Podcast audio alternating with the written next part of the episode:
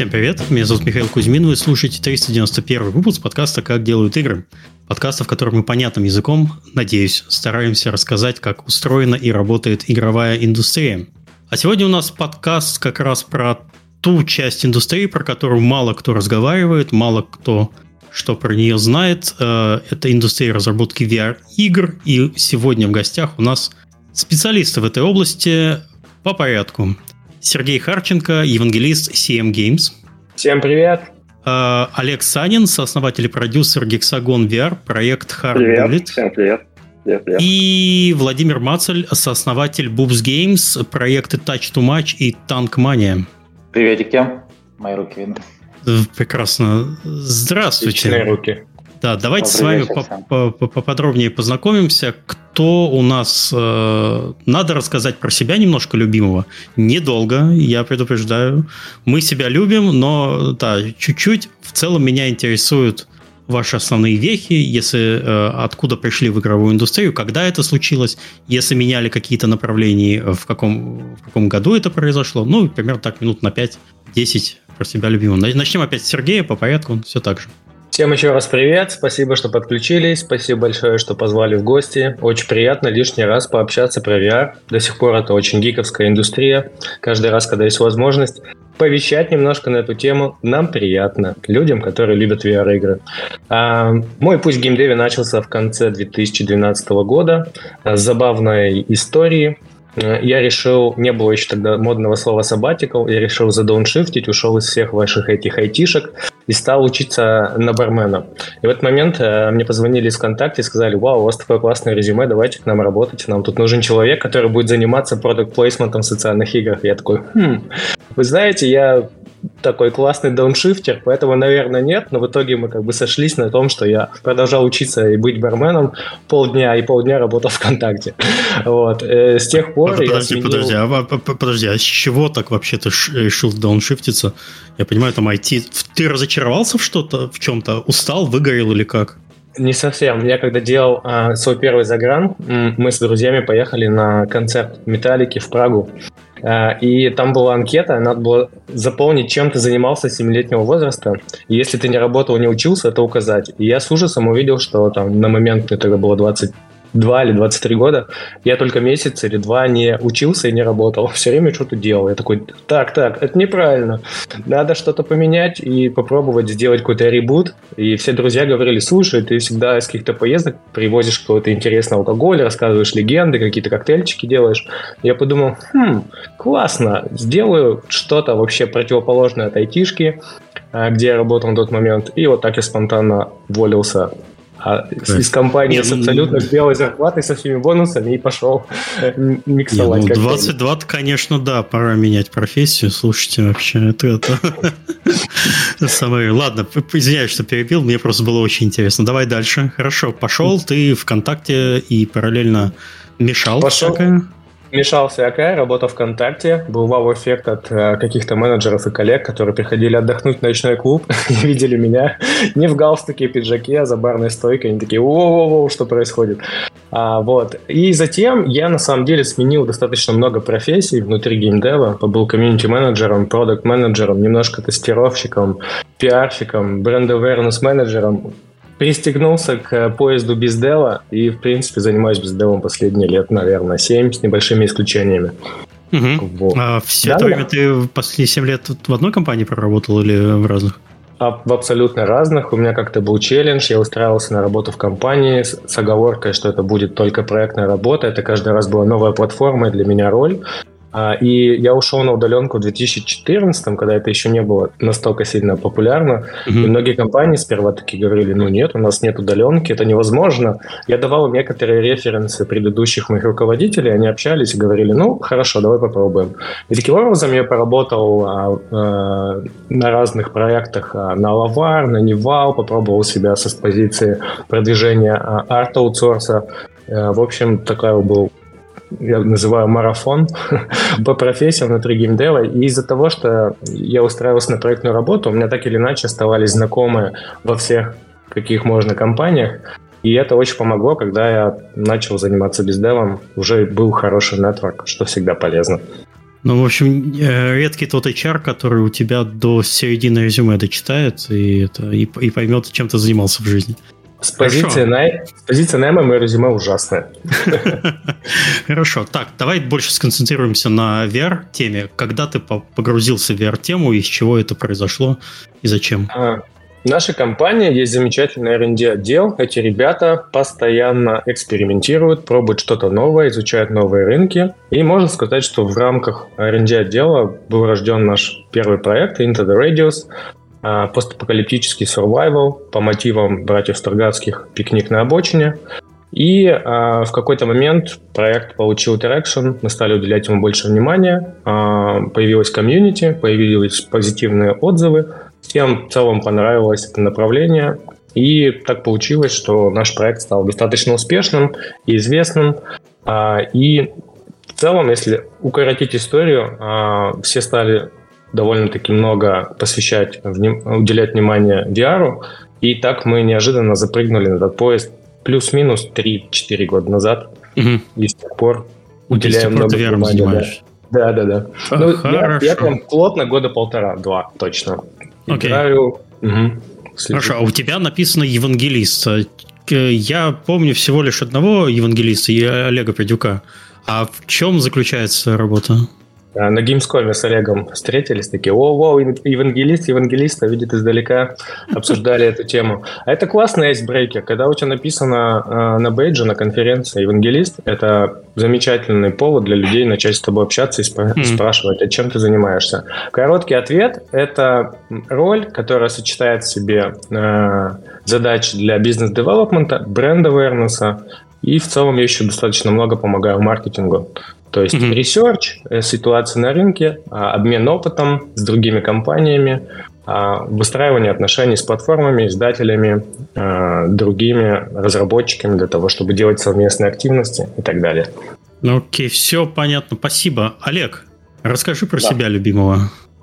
А, ну, скажу так, что я в геймдев вошел тоже без какого-то бэкграунда, и ну, я занимался бизнесами, ну, достаточно рано ушел с института, стал заниматься одним бизнесом, вторым, и в какой-то момент дошел до того, что стали заниматься платежными терминалами. И это был такой сплав компьютера, э, софта и достаточно интересная такая машинка. Вот. Это было в 2014 году. Ну вот, и зимой 2014-2015 года а, мой товарищ и будущий сооснователь компании Gexagon он э, достаточно долго жил в Гонконге на тот момент, и он привез такой замечательный чемоданчик пластиковый, в котором находился Rift DK1 на тот момент. То есть это был первый DevKit от Oculus Rift в таком нереально крутом кейсе.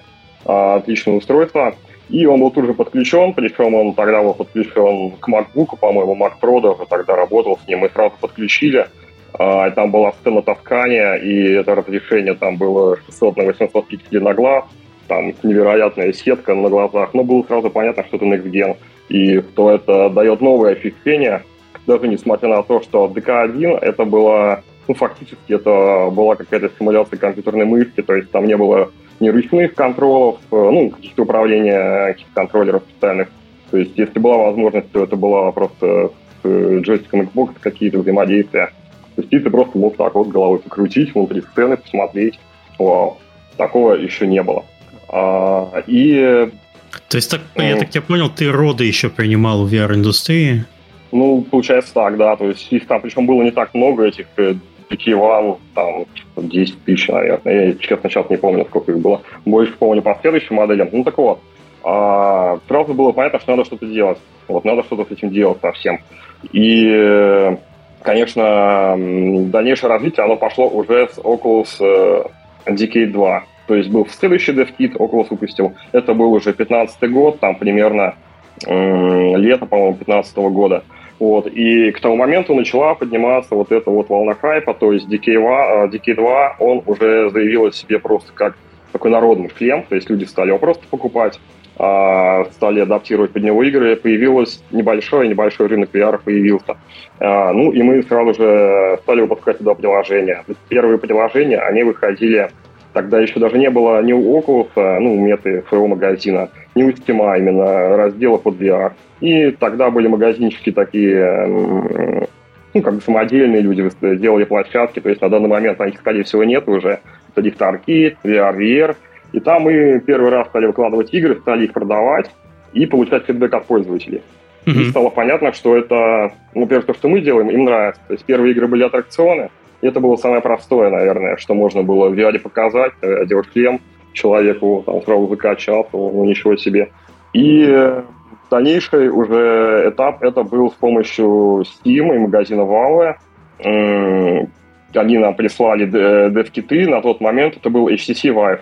А, это был первый шлем уже пользовательский, который планировался для пользовательского рынка с внешней системой трекинга. Ну, и это, конечно, был уже более серьезный подход, и, и мы смогли выйти в магазин. То есть на тот момент мы проходили еще Greenlight на Steam был. И наша игра была, это был аттракцион Ultimate Booster. Это была одна из первых игр на тот момент под VR. Там было, наверное, около 300 игр в магазине. Именно когда запустился сам по себе раздел. А, ну и опять же, мы его выпустили, потому что у нас уже был бэкграунд, то есть мы около года уже проводили аналитику, да, собирали фидбэк того, что лучше всего выстрелит. И вот такая штука, она была самой на тот момент эффективной. Ну, так, наверное, а вот я, я не совсем, подожди, я не совсем понял. Гексагон VR специально была компания сделана и, э, под разработку VR-приложений VR. в 2014 да, году. А до этого чем ты занимался? А, до этого я, я занимался другими бизнесами. Вот, а последние, на То есть это не было, да, да, ты сказал, но это не было связано никак с этим? Нет, нет, ну, mm. я могу сказать, что я учился э, на дизайнера, там, да, 3D-моделера, там, не, несколько лет. Как бы. Вот это было самое максимальное мое, как бы, общение mm-hmm. именно с компьютером. Вот. Mm-hmm. И когда уже мы выпустили нашу первую игру на Steam, это такой пошел уже новый этап э, для нашей компании, когда уже пошли первые реальные доходы именно непосредственно с Steam, и это уже, соответственно, были ну, совершенно другие деньги, чем просто какие-то там магазинчики в онлайне. И это достаточно сильно перевернуло как бы все, и мы стали выпускать игры, выпустили их несколько несколько штук, и на данный момент наш самый успешный это один шутер Hard Bullet, это один из топ-селлеров в VR-сегменте на данный момент. Вот, собственно, с 2014 года получается, ну, ну, я бы сказал, с 15 наверное, так, то есть зима 14-15, и вот до сих пор в VR, на рынке VR продаем, нас, наши фанаты нас любят, и все, все более-менее. Угу, окей, спасибо. Владимир, да. кто ты, что то и как дошел до жизни такой? А, у меня бэкграунд маркетинговый, у меня несколько образований в области маркетинга, но занимался большую часть жизни сначала веб-проектами каким-то как менеджер, а потом как менеджер спецпроект. Это такие ребята, которые делают быстрые и странные проекты, которые никто другой не хочет делать, ну или просто не может делать. Это mm-hmm. просто что принципиально новое делаешь.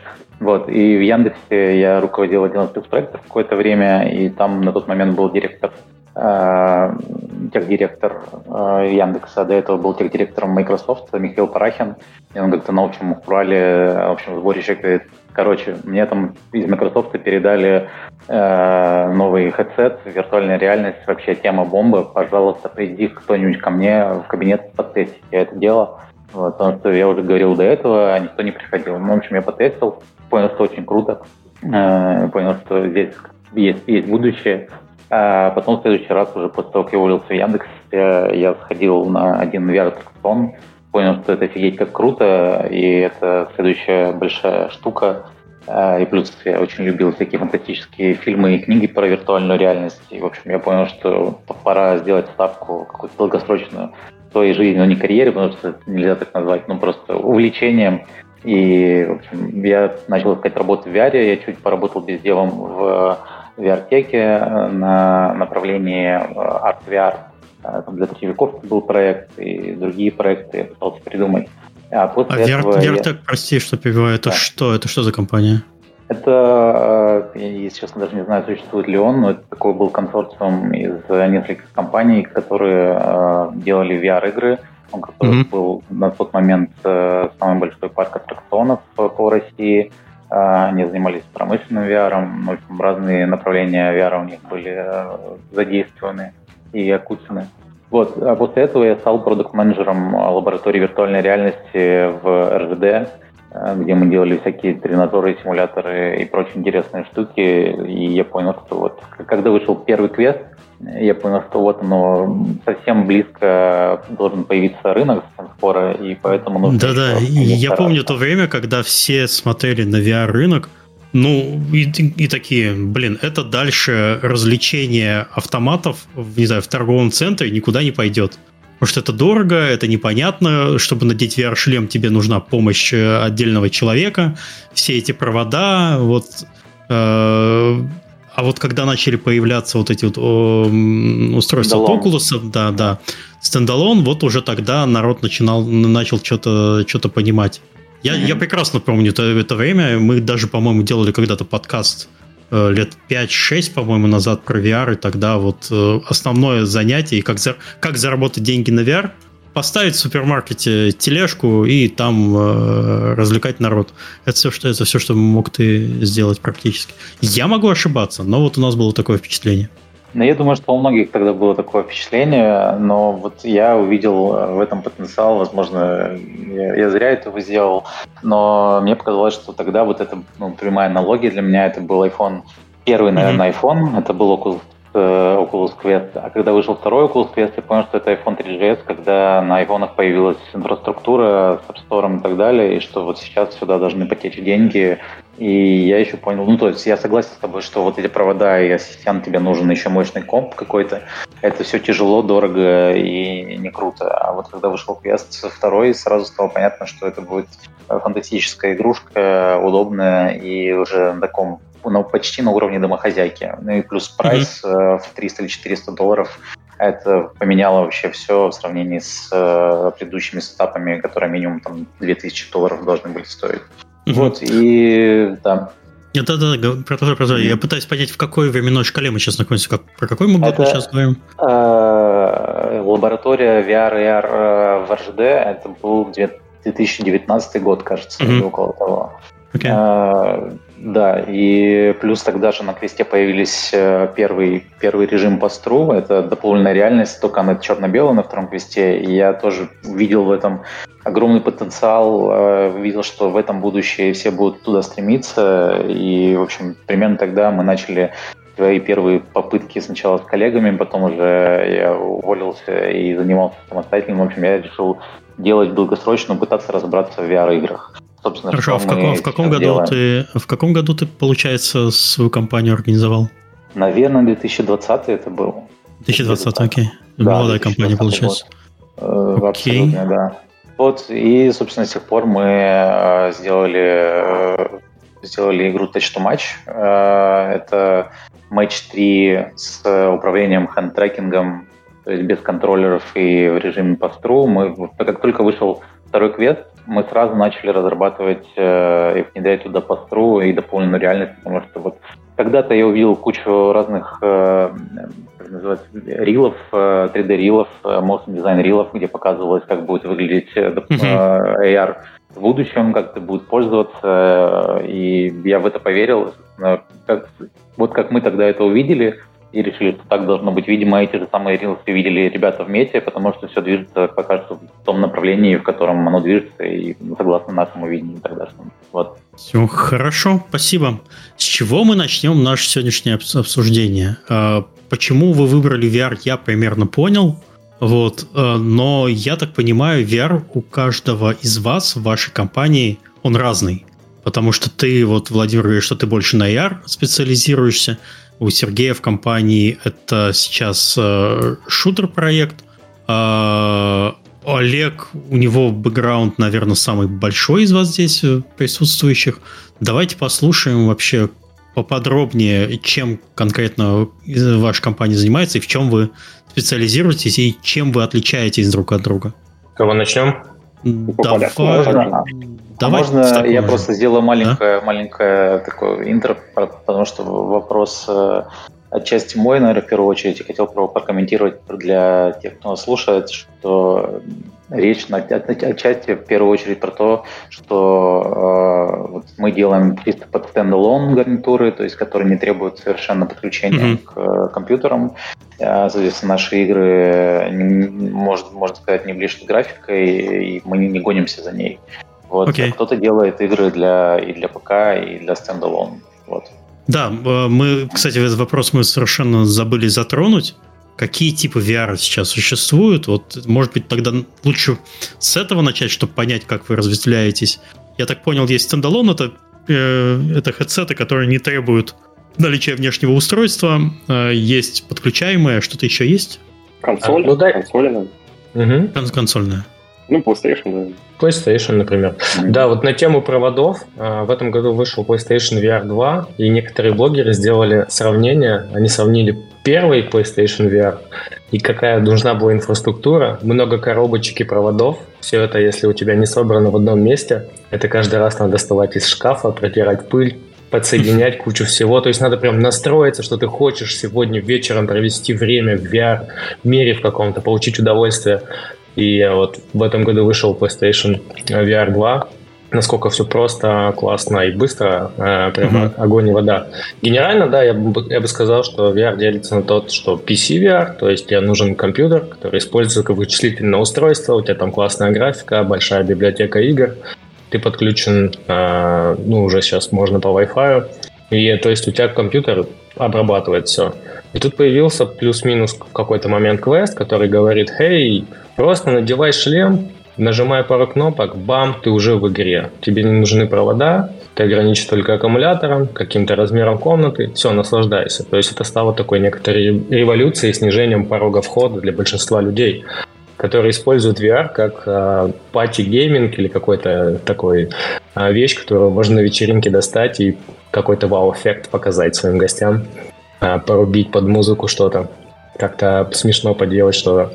То есть, mm-hmm. ну, генерально, да, есть PC VR. Мне кажется, там чуть более хардкорные игроки, требовательные графики э, с большой библиотекой. И такой масс-маркет, можно сказать. Можно так разделить VR. А можно VR разделить на B2B и B2C. То есть огромный а рынок. Вот, а, а вот эти вот cardboard ы, они остались живые? Вот которые там, не знаю, засунь свой Samsung телефон в коробочку с двумя такими лупастыми линзами и получая VR experience. Это все умерло вообще. Родилось мертворожденным. Так. Это, это было сразу очень плохо и очень низкий, низкое качество experience а, поэтому оно никуда и ни, ни во что не вылилось, слава богу. Для, для, для, меня, для меня это так же плохо, как вот эти аттракционы в Анапе, когда на ребенка надевают э, headset, э, не подстраивая расстояние, потом раскачивают его до, до, до, до рвотного рефлекса. Вот для меня это на одном уровне примерно, и как борд. В защиту могу сказать, что это все равно как-то привлекло дополнительное внимание, так или Но иначе. Оно, оно, соверш... оно совершило свое темное дело, я так понимаю. Вот. Но потом, когда появился квест э, Oculus, тогда уже Сейчас это сейчас же это называется мета-квест, по-моему, угу. актуальный 2. Или какой сейчас? 3 уже. Вот в сентябре вышел 3. Окей, хорошо. И он все еще не требует ничего. То есть ты покупаешь мета-квест 3, а... И надеваешь на голову и пошел играть сразу. Да. Но есть, есть, есть, есть, есть минус, да, надо Facebook аккаунт иметь. Уже нет. Уже нет. Есть отдельный аккаунт э, для того, чтобы играть без аккаунта Facebook. А, мета, серьезно? Да, мета-аккаунт. Horizon, да. А я могу, например, ну, то есть, допустим, ребенку дать такое устройство, и он... Э, ну, по-моему, в Фейсбуке нельзя регистрироваться со скольки-то там лет с 13, по-моему, или что-то такое. Как вот... Ну, VR как вот... тоже. VR, VR тоже, да, VR тоже не рекомендуется, да, не рекомендуется до 13 лет. То есть вот, надо свой да. аккаунт делать и им управлять, а ребенку давать пользоваться. Ну там сайт, вроде просто сайт можно. заходишь, почту, mm-hmm. логин и все, да, и обычная регистрация стала. Parent control, ты можешь просто со своего аккаунта указать, какие ты разрешаешь своему ребенку использовать. А, окей, окей, хорошо. Также мастер пароль и все. Ну, это забавно, то есть вроде как нельзя а, детям, да, но как бы если ты заходишь в какую-то популярную игру, лучше бесплатную, и там, когда ты проходишь тутор, у тебя сперва тебе говорят, слушай, вот тебе кнопка, чтобы замьютить всех. Ты такой, а зачем мне замьютить всех? А потом ты заходишь в лобби, а там просто это сборище подростков, вот слышно по голосам, кто «Эй, Джонни, как дела в школе? Я сегодня получил A+.» Вот, и ты понимаешь, что если ты такой серьезный мужчина, который хочет сейчас э, классно в катке задоминировать. Возможно, ты не хочешь это слушать, потому что ничего себе, сколько детей. Э, Подростков. Roblox, там, там, там есть Roblox, насколько я понимаю, да. И да, это... недавно вышел. Ага. Мета сделала ход конем, опустила уровень минимальный а, возрастной. И все таки для чего это? Для чего это? И потом бам, следующее заявление, вот у нас теперь есть Roblox. А еще Хорошо. про аккаунты, про то, что не требуются аккаунты именно фейсбучные. Части почему-то было сделано. Сейчас вроде как есть некая договоренность э, у Мета с Китаем о том, чтобы хедсетом Мета Квест выйти на рынок Китая. И отчасти вот отсутствие необходимости mm-hmm. использования Фейсбука, который запрещен в Китае, это вот тоже примерно в том направлении, мне кажется. Угу, угу. Ну, понятно, окей, то есть они отвязались от... Это хорошо, это, это радует. То у меня дочка все просит, пап, купи квест, купи квест, купи квест. Вот примерно так это. А я ничего про него не знаю, поэтому мне пришлось организовать подкаст, чтобы мне объяснили. Я, естественно, не куплю квест. После того, что я здесь сегодня узнаю, никогда. У друзей, Надо покупать. У друзей у всех уже, знаешь, Откуда да. она-то знает, значит? Это друзья да. играют или как? Она из-за Роблокса все это, она из-за Роблокса все это знает. Это, это ребенок живет в Роблоксе. Вот. Ход, кон... Ход конем от Meta. Тут вообще обычно, знаешь, какая ситуация? Принято же, основной рынок, так или иначе, это США, если мы говорим особенно про гейминг, mm-hmm. да, VR. А там да, какая кстати, традиция? Кстати, обсудили устройство, я, я, я примерно понял, давайте, чтобы завершить э, графу, есть э, стендалон, есть компьютерный и а есть какие-то суперпрофессиональные устройства для, для вот, не знаю, чего-то, для моделирования, для что-то такое? Это э, что такое? Да, я пытался чуть-чуть еще вклинить в э, классификацию B2B и B2C. Есть mm-hmm. огромный B2, B2B рынок, Э, и люди используют VR для огромного количества задач, для обучения, для симуляции каких-то экстремальных ситуаций. А на нефтяной вышке, например, у тебя угроза, что разольется нефть, если у тебя 8 минут, чтобы все пофиксить. Как это сделать? Классно в VR всех научить собрать угу. коллег и так далее. А для, для симуляции, по сути. Да, да, для тренировки космонавтов, а, всех там людей каких-то можешь представить профессий, продажи элитных яхт, домов, а, медицине огромный как бы boost. А, и есть, соответственно, B2B ориентированные девайсы, B2C и плюс-минус там какие-то промежуточные варианты, где ты можешь и поиграть на них, но они позиционируют себя как B2B. А только что вышел Varjo, по-моему, четвертый, если я не ошибаюсь. Это девайс, который исключительно позиционирует себя как B2B устройство, и там основные заказчики у них Volvo, э, еще какие-то крупные mm-hmm. компании. Ну, соответственно, можешь представить все виды шоу-кейсов, обучения сотрудников по всему миру. Их не надо собирать в одном месте, а можно собрать в VR. И для обучения э, много используется для таких задач. В общем, есть огромный великий мир B2B, VR еще. Окей, хорошо. А, рынки, раз мы уже перешли к ним. Основной рынок ты уже сказал, что это США. А, как вообще Давайте пос... мы не будем, конечно, разглашать э, данные ваших продаж, но вы, наверное, знаете статистику. Давайте сравним сейчас. Расскажите, где у вас игры больше всего продаются, примерно в процентном соотношении. Можете такое показать, Сергей? А, да, Сергей. США рулит. Да, основной, основной рынок США, потом Европа и Азия. Вот примерно так. Из Азии там традиционно средняя температура по больнице выделяется Япония, Корея, и там, и там, не знаю, много разработчиков и поддержка местных игровых ассоциаций на государственном mm-hmm. уровне разработчиков VR. Ну и вообще, как бы, в культуре этих стран гейминг, так или иначе. И можно себе представить, там в Японии стандартное пространство у человека 10 татами, это там сколько-то 14 квадратных метров. И вот mm-hmm. представь себе, ты живешь всю жизнь плюс-минус в таких условиях, я там, конечно, сейчас утрирую, и тут ты можешь надеть шлем, и просто у тебя пфф, расширяется мир до всего, что ты хочешь. Насколько это заходит вот... Люди жилищные условия улучшают, не, не взяв кредит и купив дом побольше, а купив себе VR. Вот это неплохо. Я про это дешевле. И можешь много менять хоть каждый день. Много мемов на эту тему. А, серьезно, я не, не знал. А, Владимир, у тебя что по странам?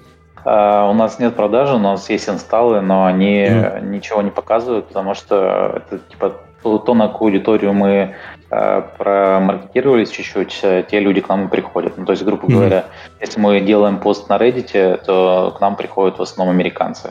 Которые читают Reddit, которые основные пользователи Reddit. Если мы делаем рекламу в каком-то комьюнити э, в Таиланде, то в Таиланде тайцы приходят. Но да, большинство mm-hmm. это из США. Э, потом, наверное, у нас Лондон и, и дальше вообще просто разнобой. Окей, okay, окей, okay, хорошо. А, я бы просто добавил, ну, естественно, США, да, Центральная Европа. Ну, у нас вот интересный тоже сегмент есть, это, получается, Э, страны, как это, страны залива, по-моему, называется, это э, ОАЭ, там, да, вот эти Арабские Эмираты, вот, то есть у нас, ну, это есть сегмент, то есть обычно ты как бы вот смотришь статистику в тема, ну, и там остальные страны, они там где-то в общей куче. Он, он есть а здесь вот как там, бы ты можешь сказать, что да, вот арабам нравится, да, арабам. Окей. Okay.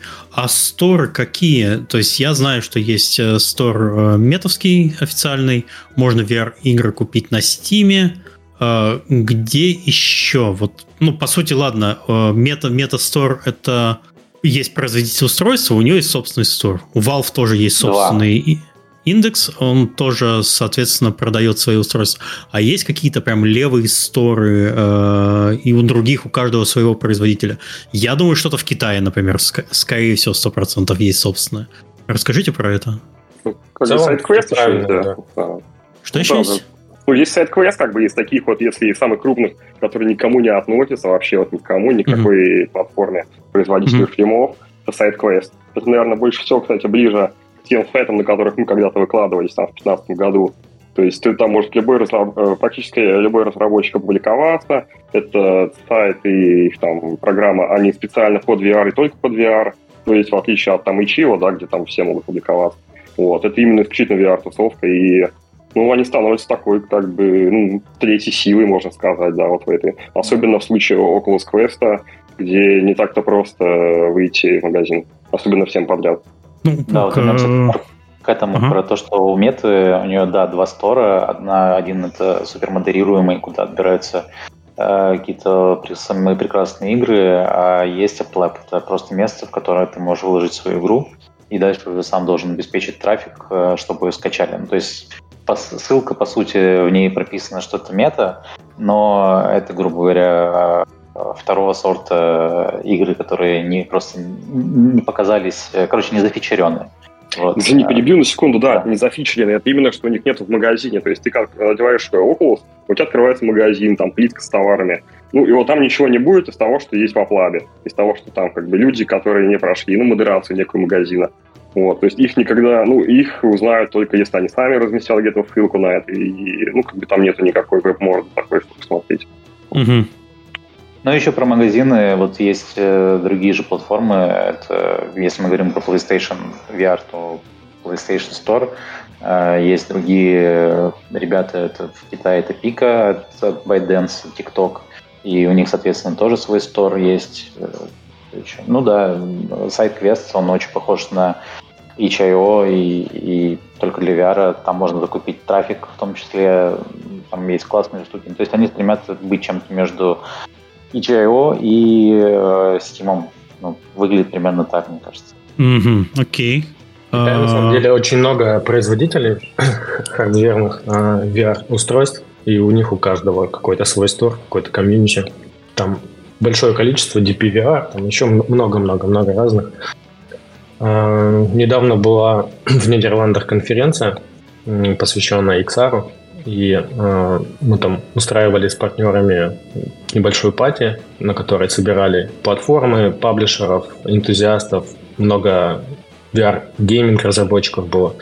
И был один разработчик, он сказал, что мы портировали свою игру уже на 18 разных сторах, и половина из них а, это китайские сторы, и еще солидная часть это LBE, Local Based Entertainment, как раз таки VR-парки, где ты зашел, у тебя плата за минуту времени, ты надел шлем и как-то быстренько получил удовольствие какое-то в разных а, играх. Mm-hmm. У них, у, у этих Local Based Entertainment ребят тоже есть свои истории, их, они разные, некоторые поддерживают несколько систем. В общем, сторов полно. А производители, то есть э, я знаю, что, например, на Steam ты можешь купить игру, наверное, под любой headset. Там есть совместимость. И под квест, наверное, можно купить. Или нет? Или да? Ну, если добавили разработчики, да. То есть э, в целом это не запрещено. А мета позволяет э, для других устройств продавать? Нет. То, то, то есть тут они четко за, залочено все. Ну, это их магазин, их экосистема, их а. как бы вот. Но, но ты можешь взять MetaQuest. Э, такой сразу такой принципиальный вопрос. Купил я квест 3, и как мне на него купить игру в Steam? Вот как это работает? Просто купить игру в Steam. Ну, а как ее загрузить на квест? Нет, она будет стримиться с, со Steam. А-а-а. Steam недавно выпустил обновление своего э, AirLink или просто Steam Link, то есть ты можешь через Wi-Fi транслировать игру сразу на headset, э, но при этом будет крутой графоний. А, и квест это позволяет делать. Окей, да, все. Да. Я просто думал, что если игра, э, она должна запускаться, то есть она не запускается напрямую на хедсете, как квестовые игры, а просто это идет режим трансляции. Окей, и это играбельно? Более чем. Супер крутая Более графика, чем. типа Half-Life Felix. Угу. Ну или вот у ребят тоже крутые графические игры. Есть на что посмотреть. Ну, ну, надо только не забывать, да, что это видеотрансляция. То есть это видеотрансляции или по Wi-Fi, который Wi-Fi 6, э, например, поддерживает, или это по кабелю, по шнуру, там USB 3.2 используют.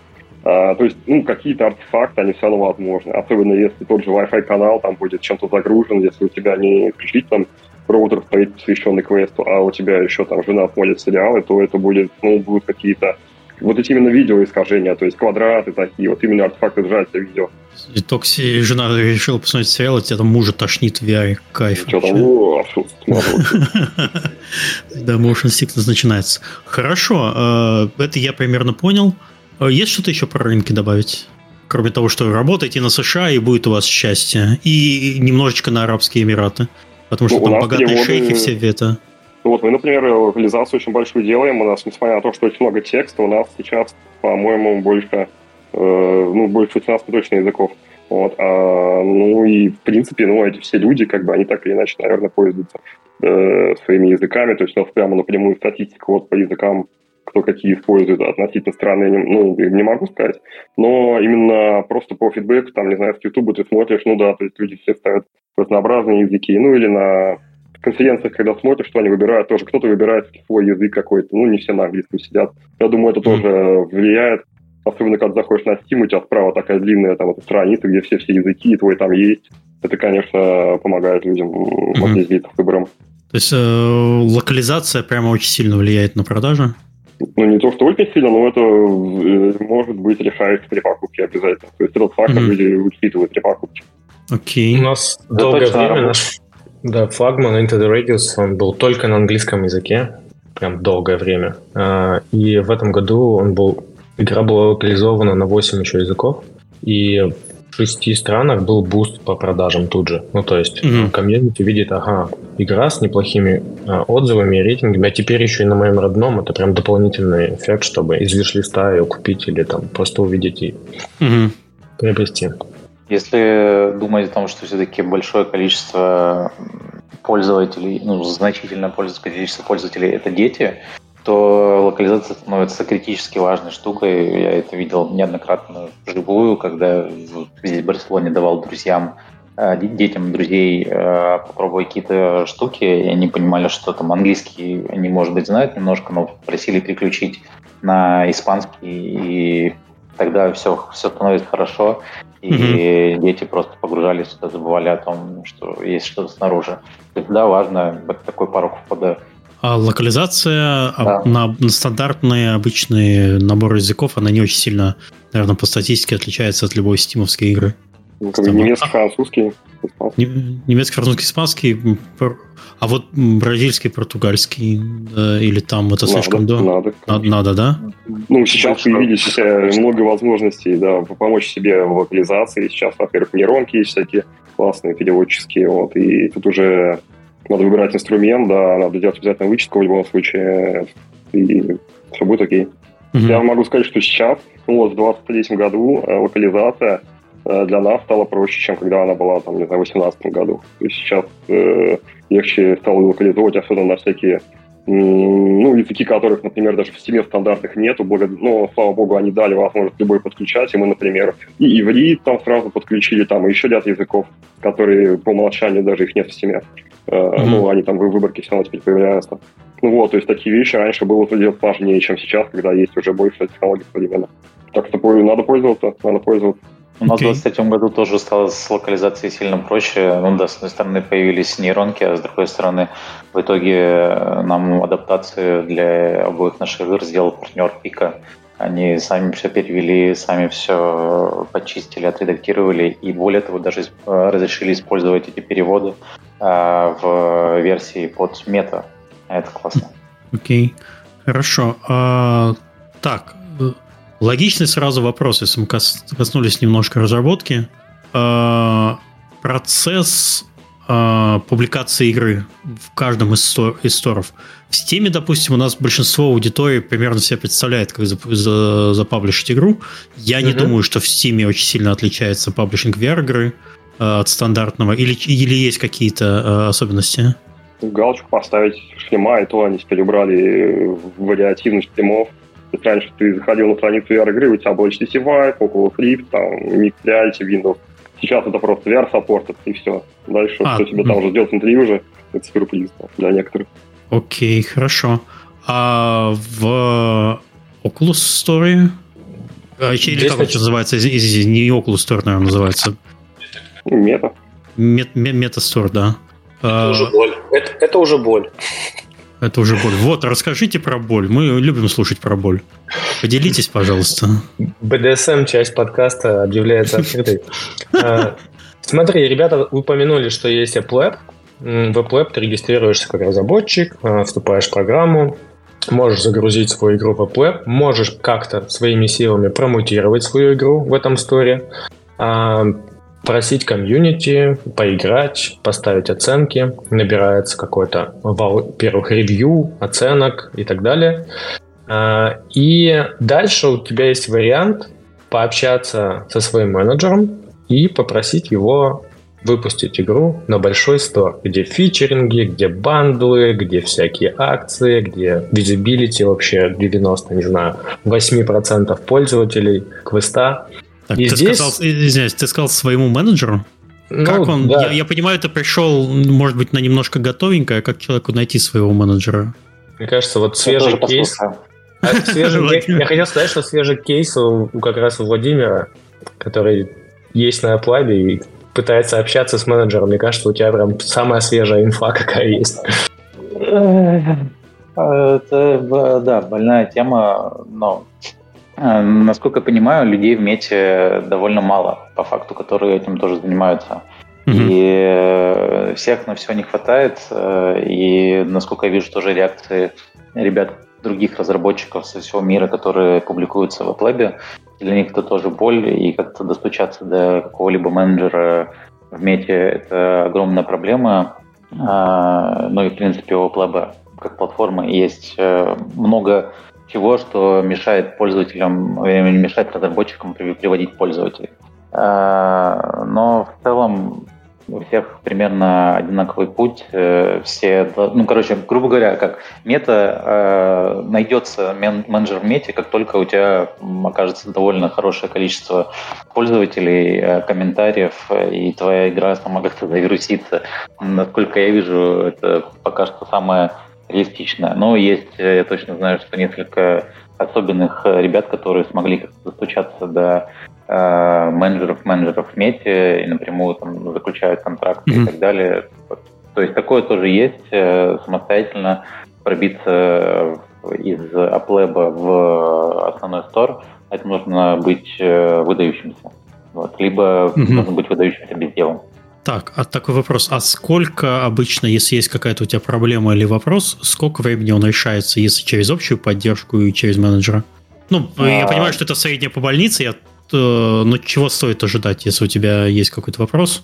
Как быстро Смотри, они могут помочь? Вообще, вообще за последние пару лет стало все сильно лучше, потому что вот когда там два или два с половиной года назад была большая, сильно перетрясли Facebook, и неэффективных менеджеров убрали, эффективных добавили, и стало сильно лучше удобно. Но вообще э, ты, как бы, когда ты становишься девелопером и вписываешься в программу, например, есть программа Oculus Start, в первую очередь тебе помогает комьюнити. Если у тебя есть что-то про вопрос про разработку или про паблишинг или про маркетинг, mm-hmm. или еще что-то, вот есть там такие же ребята, которые, как и ты, которые набивают шишки, вот ты с ними общаешься, первые, первая линия обороны — это они. И часто они уже прошли большую часть э, проблем.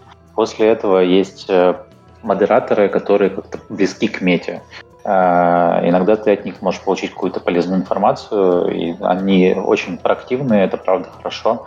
И только если ты чего-то не, совсем не понимаешь, нигде не можешь найти ответ, но ты можешь обратиться в поддержку меты, ну и, в принципе, тикеты просматриваются довольно быстро. Иногда там один день, иногда два дня. Вот на примере тик, э, э другой платформы Пик могу сказать, что там примерно то же самое в среднем. Ну, отвечают довольно быстро, и э, если у тебя есть проблема, сейчас, например, мы с Пика вместе, из того, что у нас появилась необходимость в разработке одной фичи, э, по сути, мы вместе с разработчиками из Пика делаем сильно лучше хендтрекинг на пика. Угу. Примерно скажу так. Ну, то есть с пика, с пика особенно, с пика более проактивное взаимодействие, чем с Фейсбуком. Так, а пика это же китайский производитель? Да, от а, а там нету языкового барьера, э, они нормально все по-английски. Э, да, Очень много англоязычных менеджеров. Окей. Okay. Вот то, что Владимир рассказал, это основной путь большинства разработчиков, которые хотят со своей VR-игрой попасть на основной метастор. Ты добавляешься в Apple и через внутренние каналы коммуникации пытаешься убедить ответственных людей для того, чтобы они загринлайтили твою игру, а поставили ее в расписание релизов, и она вышла на основной стор. Как правило, это сопровождается поддержкой mm-hmm. от платформы, а, в виде Подожди, пока это сразу вопрос. Э, в App Lab е да, да, можно, можно продавать проекты, то есть ты можешь там да. зарабатывать. Но просто нет да. featuring а, и тебя обычный пользователь меты не увидит. Они зайдут в App Lab только если там где-нибудь нажмут десятый пункт в пятом подпункте и попадут в эту лабораторию. Если ты комьюнити уже какое-то построил, и они знают, что есть игра с таким названием, либо ты, тебе удалось mm-hmm. э, показать этот проект какому-то инфлюенсеру, например, либо засветиться в каком-то медиа, то человек, придя на основной store, может в поиске забить тебя, и где-то, да, действительно, как ты описал, далеко-далеко внизу будет ссылка конкретно на твою игру, которую вбили с полным названием на App Lab. В основном случае visibility почти отсутствует полностью. А, вот, соответственно, я знаю разработчиков, которые несколько раз, а, будучи уже в App Lab е, уже имея какие-то оценки и комьюнити, попытались пытались выйти, им а, иногда один раз отказывали, два, три, то есть такой процесс не быстрый. Другой путь, наиболее редкий, но встречающийся, когда у тебя уже есть какой-то либо опыт, и признание аудитории в VR, либо у тебя есть traction на какой-то платформе, как случилось с Into the Radius. Мы изначально вышли в Early Access на Steam, а спустя, по-моему, год вышли в официальный релиз. У нас на момент, когда мы решили выходить на Meta, уже было тысячи три, наверное, отзывов. В принципе, неплохая оценка.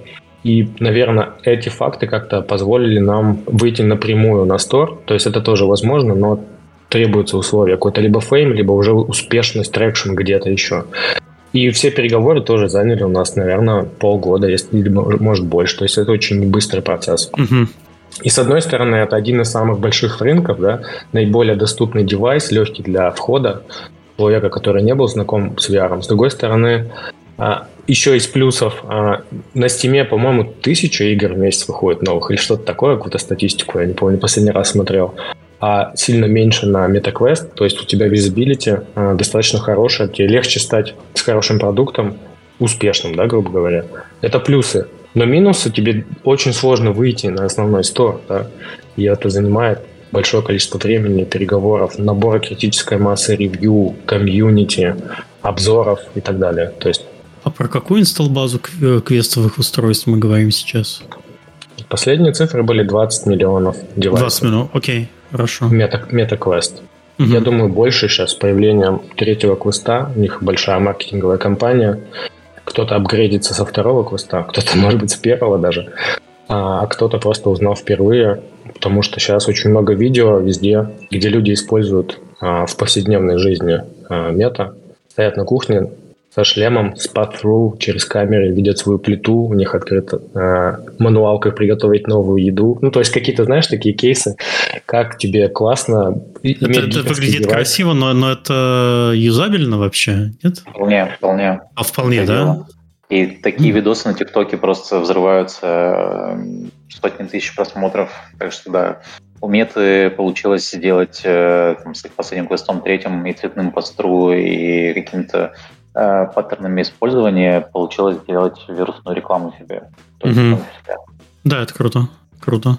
Хорошо. Э, так, э, Сергей, ты про что говорил? Олег что-то заскучал. Олег, нет. А, нет, нет, я присоединяюсь Давай, ты, к всему. Присоединяйся, присоединяйся. К... А, это удобная позиция, но ты сюда говорить пришел. Давай, давай.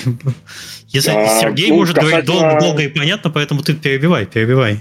А, просто касательно, если релиз на мету, то у нас только какая-то старая информация, то есть у нас вот новых релизов не было, наша игра, которая выходила, выходила тогда, когда, опять же, игр толком не было, Тогда mm-hmm. не было еще вот этого магазина, который в текущем виде, вот там был у них, ну, у них был магазин приложений, только он не был настолько, во-первых, жестко моделирован, во-вторых, он, э, ну, наверное, не был настолько популярным, то есть игры и система люди брали, и с этого, и Oculus, ну, уметь пришлось большую работу по-настоящему проделать, чтобы народ стал, э, чтобы это стало основной площадкой, как бы. Ну и во многом это помогло, естественно, стендалон шлема, когда ты уже все закрытый и тебе деваться некуда, потому что S, например, он э, когда было э, до стендалон шлемов, когда у них были шлема еще с подключением к компьютеру, э, ну, там была очень сильная конкуренция со Steam, и Steam, он во многом мог даже преобладать просто потому, что люди привыкли, как обычно, всю свою библиотеку, да, держать в, одном, в одной программе.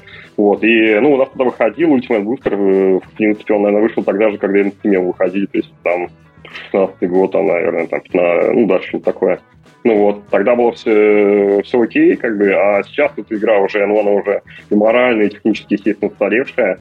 Ее перенесли, насколько я понимаю, в раздел, ну, вот в этот во второй раздел, который не открытый магазин, да, вот, а в оплат. Ну и вот там он сидит, э, вот так. То есть я, к сожалению, по поводу Oculus на данный момент не могу. У нас исторически так сложилось, что наша основная платформа это Steam была. Вот, и была и поддержка от магазина, как бы, и железом была это, и а, какие-то могли они акции, там, ивенты с нами проводить. Вот, поэтому скорее мы Steam, но при этом а, сейчас, а, естественно, мультиплатформа это ну, для современной VR-компании мультиплатформа, и не только Quest, еще и PlayStation, это обязательно надо держать в голове. А, и, например, те прототипы, которые мы сейчас делаем, игровые препродакшены, мы обязательно имеем в виду мету, это обязательно.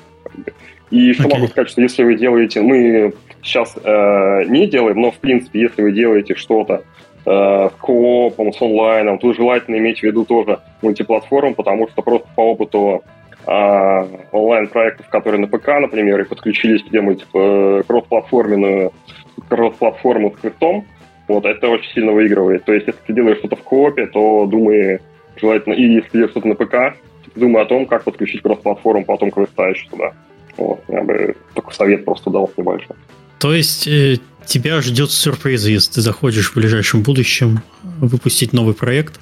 Как запускать проекты сейчас VR, ты, получается, не, не знаешь. У тебя ну, будет... могу сказать, что да, у нас был момент, конечно, когда ты в 2015 году публикуешься, конкурентов нету, да, и ты делаешь да. игру, которую сразу все снимают на Ютубе, да, как бы это не это то, что ты сейчас выходишь. Но, опять же, наша игру сейчас тоже харбулит, популярна на Ютубе, и благодаря Ютубу во многом Uh-huh. Он обрел популярность в том числе, потому что он и виральный, и а, ну, ютубчикам нравится креативить, как бы, ну, просто в играх песочников это, как бы, естественно, uh-huh. очень популярный жанр. Ну, и... про маркетинг мы еще поговорим чуть позже, наверное.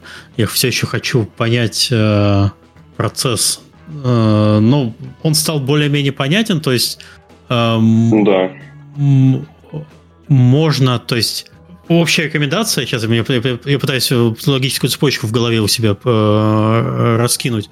То есть выходить сначала на Steam е, зарабатывать сообщество, идти э, в App Lab, э, перетягивать, э, ну, какую-то аудиторию туда будет э, перетягивать людей, зарабатывать отзывы, потом молиться на менеджеров, чтобы они тебя перевели в основную категорию. Я все правильно понял или неправильно понял?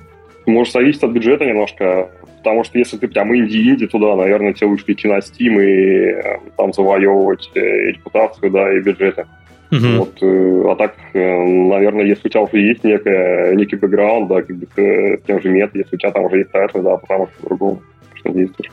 А сразу выходить на квест, не знаю, в принципе, в App Lab е, по-моему, есть проекты, и не только в App Lab е, кстати, даже, ну вот, вообще, если не говорить про магазин квеста, да, вот SideQuest, например, ну там люди сидят, они зарабатывают, если ты одиночка делаешь игру, и она там тебе приносит там какие-то, не знаю, тысячи долларов с App Lab ы, и ты доволен, ну, как бы война. Угу.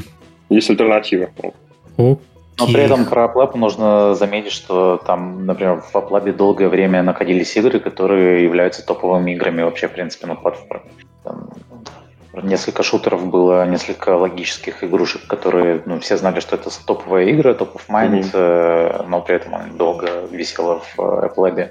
Просто частым кейс, потому что, там, не знаю, каким-то условиям э, чисто формальным не, не соответствовала платформе Steam и большому магазину. Mm-hmm. У меня самая известная история, по-моему, это, ну вот она у всех на глазах была, кто VR, за VR, может быть, следит. Это Павлов, это один из ну, главных ну, да. на VR, да, и Павлова не было в магазине около, то есть как в главном магазине, в смысле главного шутана vr его нету.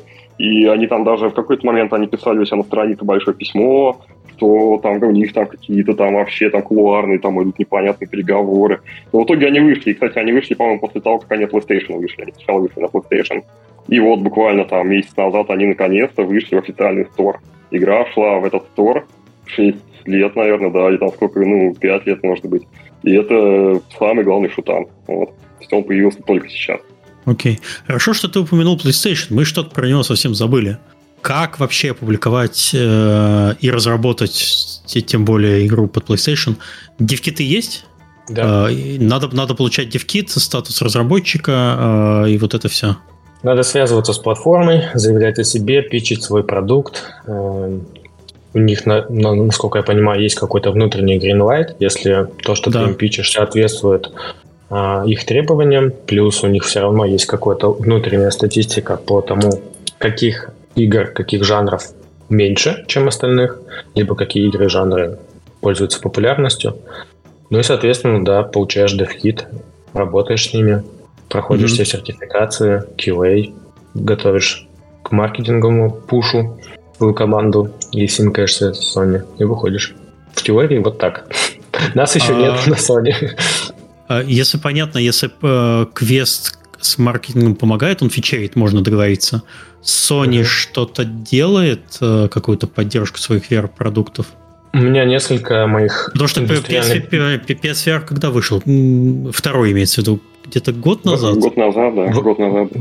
Ну, вот в этом такое... году даже. Меньше года. Ну, ну да, в этом году. Начало второго квартала. Q2, по-моему, да. Ага, окей. И э, я так понимаю, они, конечно, готовили стартовую линейку. С этими э, перцами все понятно. Им дали э, зеленый свет, они получили свои 5 минут славы. Сейчас, вот по прошествии времени, что-то Sony как-то помогает, нет?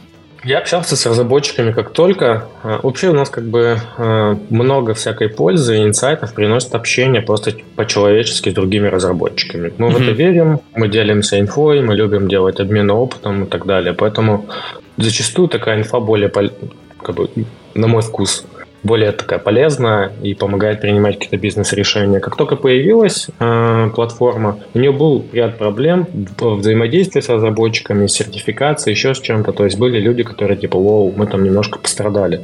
Я общаюсь сейчас, которые люди с сентября релизили игры, они говорят только позитивное про свое взаимодействие с Sony то они там все пофиксили, все документацию дописали, они супер дружелюбные, идут навстречу и так далее, и так далее. Прям позитив сплошной. Я слышу сейчас по, там, по процессу подготовки build а и там всех нужных вещей для, вы, для выхода. Вот. Э, пока ожидание в индустрии, что какой-то хороший boost, по идее, должно дать Рождество, период, когда люди покупают девайсы, да, люди, подарки, люди покупают девайсы, деньги. да, да, да. Угу. Последняя статистика была, что они продали, если я не ошибаюсь, 600 тысяч девайсов. Втор, втор, второго, да? Да, второго. Ага, окей. То есть, ну и там можно посмотреть, что, конечно, библиотека уже неплохо выглядит, но все равно есть даже если просто посмотреть стор, какие-то жанры, какие-то моменты, которые меньше представлены, а, вот, можно ориентироваться на У нас, кстати, в магазинах дефицита PSVR не было. Я в любой mm-hmm. магазин. PlayStation 2, я могу сказать, появился только... Ой, PlayStation 5 э, появился только, не знаю, в этом году в свободной продаже. Ты можешь пойти по Медиамаркту и увидеть, стоит PlayStation. там три года и купить было, или сколько там, два, два года было вообще невозможно. Ты выцеплял, у меня был тоже, у меня был свой еще квест покупки пятого PlayStation, какой купил, такой купил. А, PSVR, я так понимаю, ну, все равно все еще устройство немного нишевое, оно стоит дорого, кстати. А, консоль стоит дешевле, чем PSVR 2. Возможно, это останавливает людей. Те люди, которые покупают квест, они смотрят, о, мне к нему ничего больше не надо. Вот оно, как бы, есть стендалон устройство, я как бы с ним э, могу быть счастлив. А PSVR стоит, если не изменяет память, что-то то ли 700 евро, то ли 600 с чем-то. Вполне себе в полтора раза дороже, чем консоль. И ты такой думаешь, блин, а надо ли мне это вообще или нет? Ну и тут ты привязан к наличию PlayStation еще. Да, да, да и тут у тебя еще там... такое. Это в целом увеличивает твой, то есть у тебя есть бюджет, тебе нужен телевизор, тебе нужен э, тебе нужна консоль, и тебе нужен PSVR. Это все превращается в довольно такую круглую сумму, и народ э, на самом деле задумывается. Ну, 600 тысяч, это, конечно, не 20 миллионов э, квестов, это, это да. Окей. Ряд нюансов, то есть, да, тебе надо иметь вот этот весь сет, чтобы поиграть. А, и они только появились. Я не то чтобы там негатив на Sony, просто хотелось бы обсудить, как э, вы действительно ощущаете такие моменты, что в целом, чтобы расставить приоритеты, где выходить, потому что выходить на Sony долго, больно, э, тяжело, но и э, инсталл-база пока еще не очень большая. Ну, Правда, если подумать, что если я продам всем пользователям PlayStation VR 600 тысяч копий, о, я буду в шоколаде. Вот я люблю такие маркетинговые исследования. 600 тысяч я всем продам. Вот у меня игра это Слушай, ну есть классные кейсы, там, да, популярный жанр, когда ты ритм вообще. А, игры, они очень популярны, да, то есть легко туда вкатиться, быстро получить какое-то удовольствие, для, даже для тех людей, кто не являются хардкорными VR-игроками. А, там были прикольные кейсы, связанные с Sony. У них там, например, сперва вышел Synth Riders, такая очень популярная игра в э, жанре ритм. И они вышли туда до того, как там появился Beat Saber, вот этот вот монстр, да, этого mm-hmm. направления. Я предполагаю, что у них там был хороший ханимун, когда вот пользователи PlayStation, жадные до игр, увидели крупную а, ритм-игру до того, как пришел вот этот флагман, да, который является том числе большим драйвером продаж тех же квестов. Потому что то, это... то есть можно успеть на Sony, пока еще мажоры не подтянулись э, Но... с, с, с VR-проектом своим. Если посмотреть последние релизы вообще VR-игр, так или иначе, они все крупные компании и все крупные паблишеры обязательно... Так, Сергей... то есть, несмотря на то, что много... там сидит большая аудитория, и быть везде разумно одновременно. Сергей, ты немножко там проквакал, у тебя картинка замирала. У тебя все в порядке с интернетом? Надеюсь, да. Видно меня сейчас? Да, сейчас видно, все О, окей. Лучше. Был наводящий вопрос э, в чате. Девкиты можно получить от Sony только на компанию или на физлицо тоже можно? Если на компанию IP-адрес еще надо. Надо IP-адрес еще регистрировать, с которого а, да, да, да, да, да, да, да, да. Там э, не отличается от обычного девкита, наверное?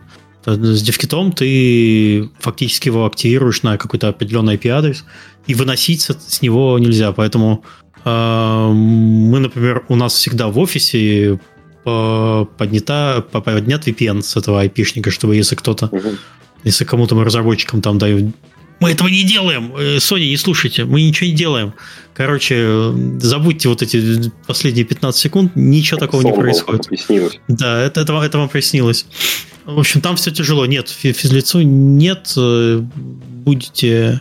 Но если вы с кем-то работаете, например, вы портируете, компания может заказать э, на себя DevKit, если они работают с Sony, а потом каким-то образом вы тоже этого не слышали, я вам этого не говорю можете получить доступ к девкиту.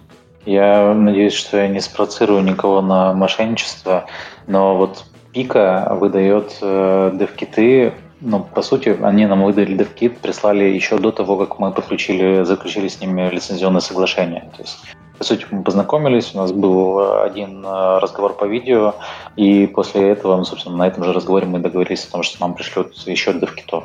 Вот. Нормально, вот этот подход. В этом, в этом плане пика, ну, им понятно, что им нужно было быстрее всех, и у них была четкая задача сделать, чтобы у них история была пофиг на качество, но такое же хотя бы количество игр, как э, у Меты в основном истории. Они даже, где-то примерно месяц назад перегнали на одну игру, вот, но немножко разное качество.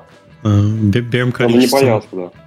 Надо не бояться просить девкиты, потому что, ну, я бы вообще здесь не сидел, как бы, если бы мы когда-то не просили девкиты ни у Oculus, ни у Vive, этого, у Steam.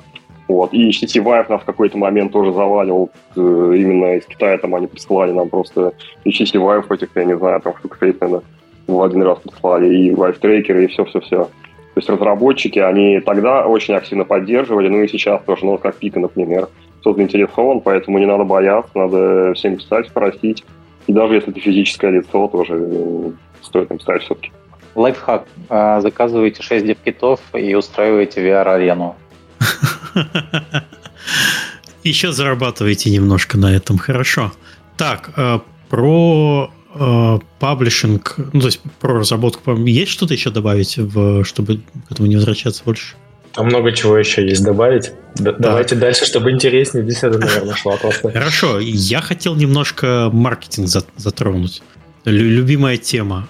Как вообще э, происходит этот процесс?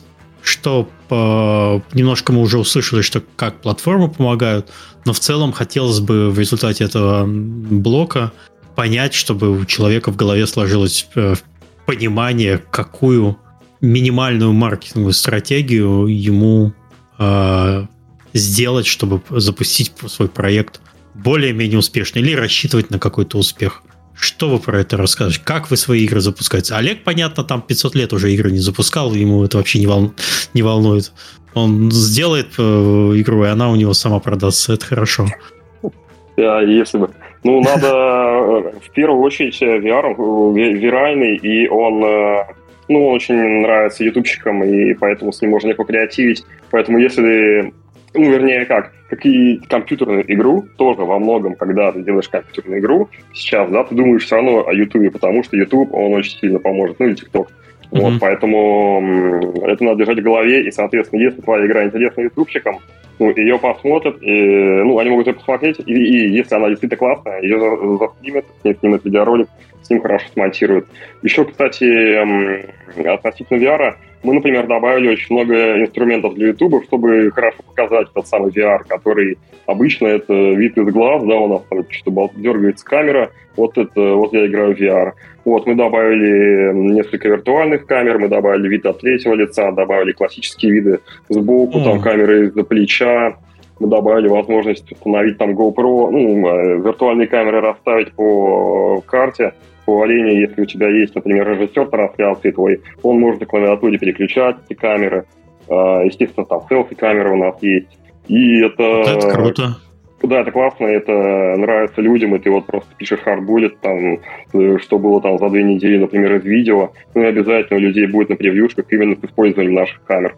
Вот, это помогает и показать игру, и показать VR, и, ну и будем честны, VR, он, э, ну, с внешних камер он гораздо лучше смотрится, чем когда ты с глаз смотришь. Э, да, я тоже хотел про это сказать, что она всегда дрожит мелко. Вот этот тут мелкий тремор, который есть у тебя, все же голова же, она у тебя нестабильная, да, да. это так бесит, это, это так сложно смотреть.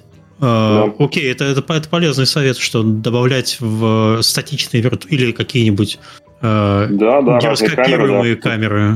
Да, показать именно, чтобы... Потому что, ну, просто задумайся о человеке, который никогда не видел VR, и как бы что это такое. Uh-huh. И когда он видит со стороны человека, который для него двигается просто там, в идеально как в костюме мокапа, и он взаимодействует там, с противниками, ну, ты понимаешь, ну, что-то другое. Это уже не просто ты за мышкой сидишь, крутишь камерой. Угу, окей, это, это полезный, хороший совет. То есть добавить в свою игру э, инструменты для контент-креаторов, по сути. Да. Окей. Хорошо, то есть это еще раз э, расстановка виртуальных камер, возможность ими манипулировать режиссером. Ну, самое простое, вообще самое простое, это а? хотя бы просто убрать вот этот вид из глаза, потому что там обычно транслируется, по-моему, левый глаз, по-моему, сюда транслируется во всех играх по дефолту. И все. Uh-huh. То есть, вот, если ты скомпилировал, да, игру там в Unity, вот у тебя левый глаз пошел. Хотя бы добавь ну, третью камеру на лбу поставьте себе дополнительно с широким углом чтобы просто, э, ну, у тебя будет дрожание головы, но хотя бы картинка будет нормальная, скадрировано будет все хорошо, изображение будет по центру. А... Это самое простое, что можно сделать. Ну, круче уже добавлял вешать камеры. Подожди, но это же ты, наверное, говоришь про ПК-проекты, потому что мощности должно хватать на то, чтобы тебя ну, тут, да, тут есть такой нюанс. А, да, есть такой нюанс, да, и, например, э, на квесте в AppLab, вот у них используется как раз эти камеры, то есть у них камера есть и на лбу, плюс если ты нажимаешь у них а, паузу, то они включают вот эту виртуальную камеру и показывают игрока со стороны в меню паузы. Это, ну, не суперкомпенсация, это не в реальном времени, это в паузе происходит, как бы застывшее изображение.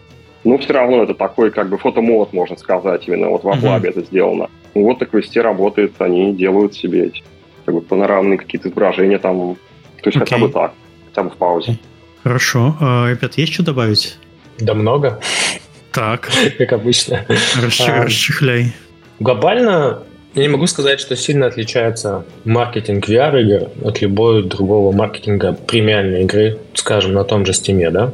То есть у тебя есть несколько направлений. Работа с инфлюенсерами, как Олег сказал, тем более он еще всякие классные штуки встраивает в свои игры, чтобы это было удобнее делать. Ты можешь напрямую связываться с инфлюенсерами, а есть специализированные VR-инфлюенсеры, либо можешь через агентство, их, я как минимум знаю штук 5 уже, точно, которые специализируются на VR. Часть из них там состоят из людей, которые занимались ин, э, блогингом, VR-блогингом и сформировали свое агентство, например. Ты можешь работать с медиа, Э, количество медиа, которые пишут про VR, меньше, чем про большой гейминг, но они есть. Ты можешь э, делать такую странную штуку, как user acquisition, э, тем более у мета есть возможность таргетироваться на владельцев устройств. Но, как правило, 99% людей, кто к студии, кто это пытается делать, они получают слишком большой CPI, и это невыгодно. Возможно, да, когда-то это, это изменится. Как, как только ты начнешь сегментировать аудиторию по наличию VR-хедсета, то есть хоба раз из всех э, сотен миллионов людей у тебя остается 20 миллионов э, тех же самых, а это действительно увеличивает очень стоимость клика. Э, плюс тебе, если еще нужно США, то вообще прощай с, с бюджетом. Вот, ты понимаешь, какая-то боль. Да. А, можно строить комьюнити и делать всякие вираль, виральные штуки, чтобы комьюнити тебя продвигали, упоминали и так далее. А, можно, а, соответственно, делать какие-то коллабы с другими, э, соответственно, разработчиками. Есть интересные кейсы, парочку расскажу попозже. И можно взаимодействовать с платформами, да, то есть у них все равно есть какие-то live ops мероприятия, посвященные праздникам, тематические подборки, bundle ы, всякие штуки. То есть набор... На Steam недавно был VR-фестиваль, насколько я помню. Вот да, буквально... Я... Да вот буквально только что закончился. Угу, да. Очень много своих э, VR-друзей по индустрии видели в списках участников. Мы тоже принимали участие. И можно просто как-то креативить. Э, у нас есть друзья по индустрии с замечательной игрой Ghost of Tabor, например. Они недавно выкатили большой апдейт с новой локацией. Э, и был вызван такой небольшой вау-эффект, когда игрок бежит в Ghost of Tabor и видит на остановке э, билборд рекламой нашей игры, с постером нашей игры, и он такой, вау, вау, в какую я игру играю, почему это происходит? Просто дружеское взаимодействие с другими разработчиками. Плюс бандлы. Ты можешь в Steam пойти и сказать, я хочу с этим разработчиком бандлом делать. Да? Пропал а, Про... Нет, нет, все нет, хорошо. Нет. Мне интересно было про э, плакат в, э, в Tabor. Это было mm. на Steam? Mm, ну, не, не, не в Мете же? Возможно, везде, скорее всего. Ага. По-моему, у них апдейт был а просто что такое? То, что да, ты, Владимир, знаешь? до недавнего времени, да, до недавнего времени у Мета был э, запрет на рекламу других тайтлов э, внутри твоей игры. Э, почему знаю? Потому что у нас была когда-то одна из идей бизнес-модели, потому что мы делаем фри-то-плейные игры, чтобы продавать потом трафик в другие игры, ну и между своими играми тусовать тоже трафик. Вот поэтому интересно. Потому что это конкурирует с основным э, заработком меты в, в виде ну, собственной да. рекламной сети. Мне кажется, если обе игры есть на мете, то им классно, если такое происходит. Стимулирование продаж, и мы все платим. Ну, в общем, уважаемые люди из меты, вы сейчас последние пять минут не слышали, что Сергей рассказывает. Блин, мы, мы так уже э, в виде пасхалок встроены в минимум в три VR-игры. Надеюсь, нас не забанят после этого подкаста. Э, вот. Э, либо какую штуку мы в прошлом году делали. В прошлом году, если я не ошибаюсь, поправьте меня, корифея VR-рынка, был первый вообще VR-фест на Steam, когда собраны были VR-игры только. А, и на тот момент, когда мы задумали такую штуку сделать, как sale, кастомный sale, вообще толком ничего не было посвященным исключительно VR. Что мы сделали? Мы договорились со Steam и собрали 24 разработчика, которые, у которых игры так или иначе экшен VR, в основном шутеры. А игры поменьше, средние студии, как мы себя расцениваем, и прям вообще гиганты рынка, типа Half-Life Alyx, Superhot, Arizona Sunshine, такие крупные ребята. 24 игры, отдельный э, на неделю фичеринг э, от Steam, баннеры на каждом страничке участника этого сейла. Мне кажется, наверное, неплохой трафик пришел с баннера Half-Life Alyx на страничке Half-Life Alyx, либо Superhot, либо там Arizona Sunshine, After the Fall, Pistol Whip, крупные ребята. И мы сделали картиночки для всех комьюнити э, в день релиза в день, когда начался sale, а, запостили новости. Раньше нельзя по правилам Стима. И это дало неплохой буст. Мы получили подписчиков на страничку, продажи, виш-листы, сделали опрос э, участников. Вам понравилось, как это случилось. Многие из э, участников верят в сейлы, участвуют во всех возможных. И когда ты делаешь свой уникальный sale, это еще дополнительный как бы sale в списке возможных. Там же нужен какой-то небольшой gap между сейлами, чтобы был выдержан. Короче, вот мы сделали такую штуку. За него какое-то время, это был большой эксперимент, но в целом нам понравилось. То есть есть какие-то такие креативные моменты, которые можно использовать. То есть, если я правильно понял, инфлюенс-маркетинг работает, есть э, рынок э, и аудитория, которая это смотрит. Угу. Есть виралка, вот как мы сегодня упоминали, AR, э, продвижение квеста самого как устройства. Есть возможность э, кооперации с э, другими разработчиками, э, запускать э, рекламу своей игры в друг, внутри другой игры, кроме как на квесте. Мигаю. Э, есть э, бандлы, это понятно. Что-то еще может быть? Медиа также ты рассылаешь а, новости. То есть, э, я думал услышать что-то, э, что-то прям такое, вот пока для меня только кликнуло, что можно рекламу свою попытаться с кем-то договориться внутри игры. Люди просто, видимо, в VR-играх люди рекламу воспринимают, ну, более приближенно к реальности, потому что, ну, типа, они привыкли из двух глаз видеть рекламные билборды. Это для них не так вычурно, как в, наверное, в обычной игре, не так сильно триггерит. Или я могу ошибаться?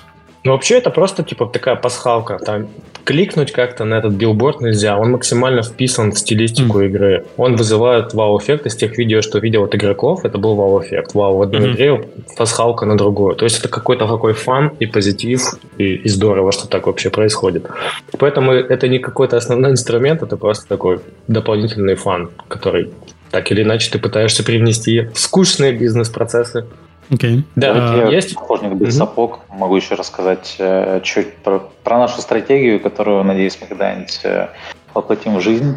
Э, ну, вообще, как бы маркетинг э, и привлечение пользователей, за пользователями нужно идти туда, где они уже есть. Ну, типа не, не в воздухе их пытаться найти.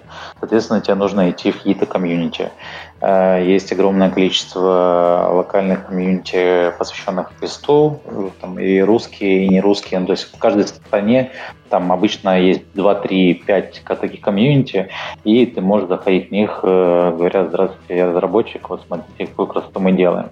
Э, и иногда, ну, опять же, это не про массовое, а, наверное, совет начинающим разработчикам в VR, например, не, не, не, не, негде потестировать, э, не у кого потестировать еще, вы просто идете в какой-нибудь VR-чат или в другую мультипользовательскую мультиплеерную игру, и говоришь, чувак, пожалуйста, пожалуйста, потестируй мою игру, пожалуйста, отличная игра. Вот, и, ну, 10 обычно пару человек соглашается, вот, получать фидбэк здесь сейчас, когда, например, другие твои тестировщики недоступны. Вот. Так, э, Reddit, э, как мне кажется, основная площадка, если мы говорим об американском рынке. Э, там очень большие комьюнити совершенно для разработчиков и для пользователей. Это раз. На том же Reddit можно закупать рекламу. Другая большая штука — это TikTok и TikTok-инфлюенсеры. Там сейчас пока все еще создается очень такая прикольная комьюнити из VR-инфлюенсеров. Правда, где-то треть из них это люди, транслирующие битсейбера, ничего больше. А, Э, но есть, ну, есть на такое подписчики, есть те, кто заказывает, не знаю, если ты разобрашь ритм игру, то можно, в принципе, к ним тоже залететь. Э, вот Олег говорил про специальные какие-то штуки, которые помогают блогерам и стримерам.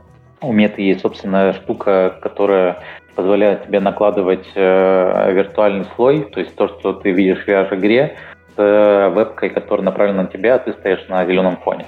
Вот, то есть он совмещает э, твое видео, видео тебя и с виртуальным пространством. И это очень круто для стриминга, очень удобно для интеграции, для того, чтобы твою игру стримили. Вот, э, сайт Quest классная штука для того, чтобы тоже там публиковаться и там можно закупать трафик, э, тоже лайфхак. Примерно раз в полгода они проводят акцию, что типа купи трафика на 100 долларов, получишь э, на 200. Поэтому ловите такие акции, очень классная штука. Ну и да, ребят сказали про контент на, на YouTube стримеров. Единственное, что у меня игры не такие зрелищные, э, и там не так много контента, который было бы интересно. Но, не знаю, для, для стрима на ТикТоке, для лайвстрима с э, живой обнаженной девушкой, наверное, кстати, тоже зайдет.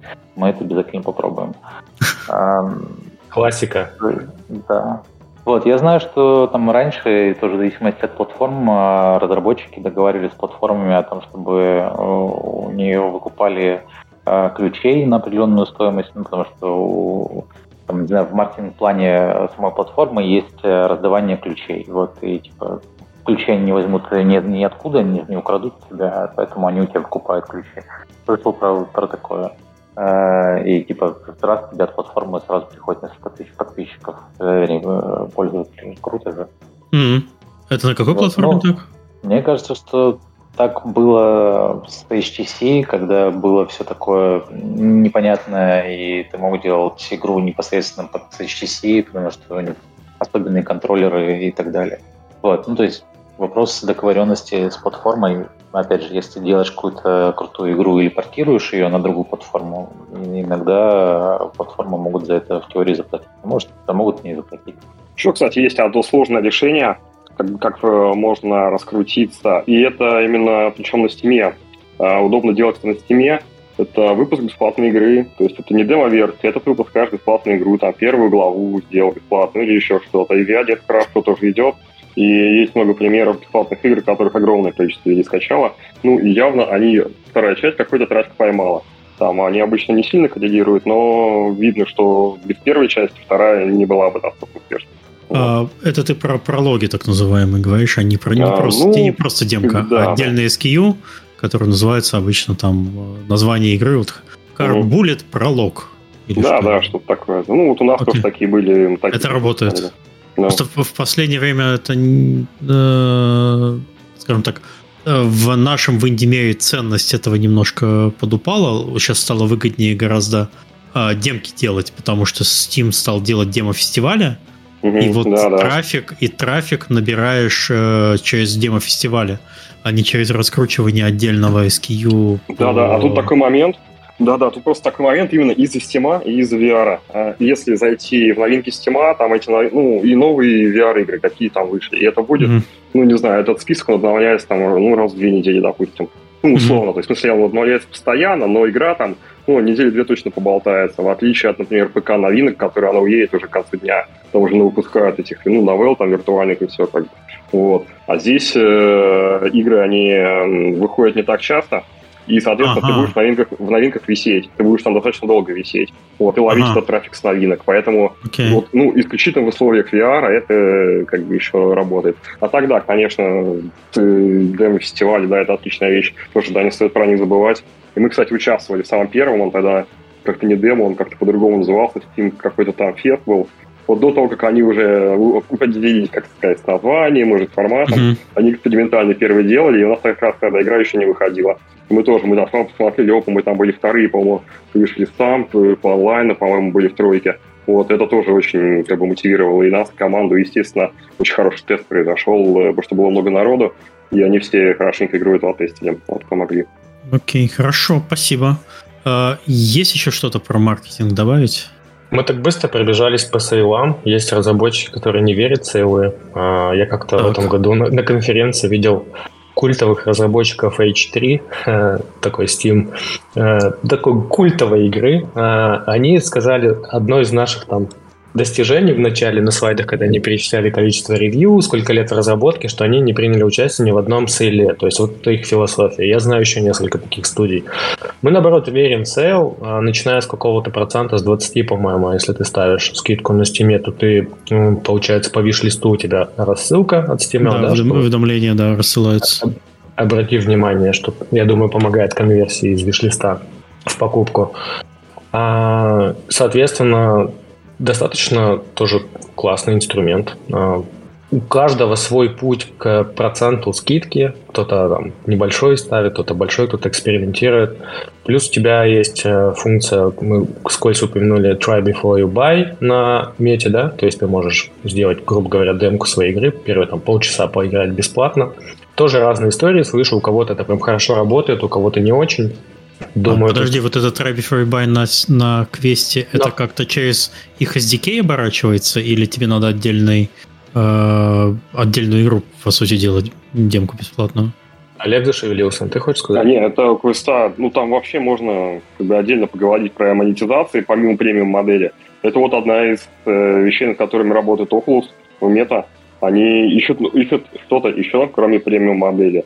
И это вот как один из вариантов. У них там и подписка есть, там, ну и много всего. Нет, это все инструментами Oculus делает э, их, их инструментами. Ага, то есть тебе не надо, ну, то есть не это надо... Не демка, это не демка.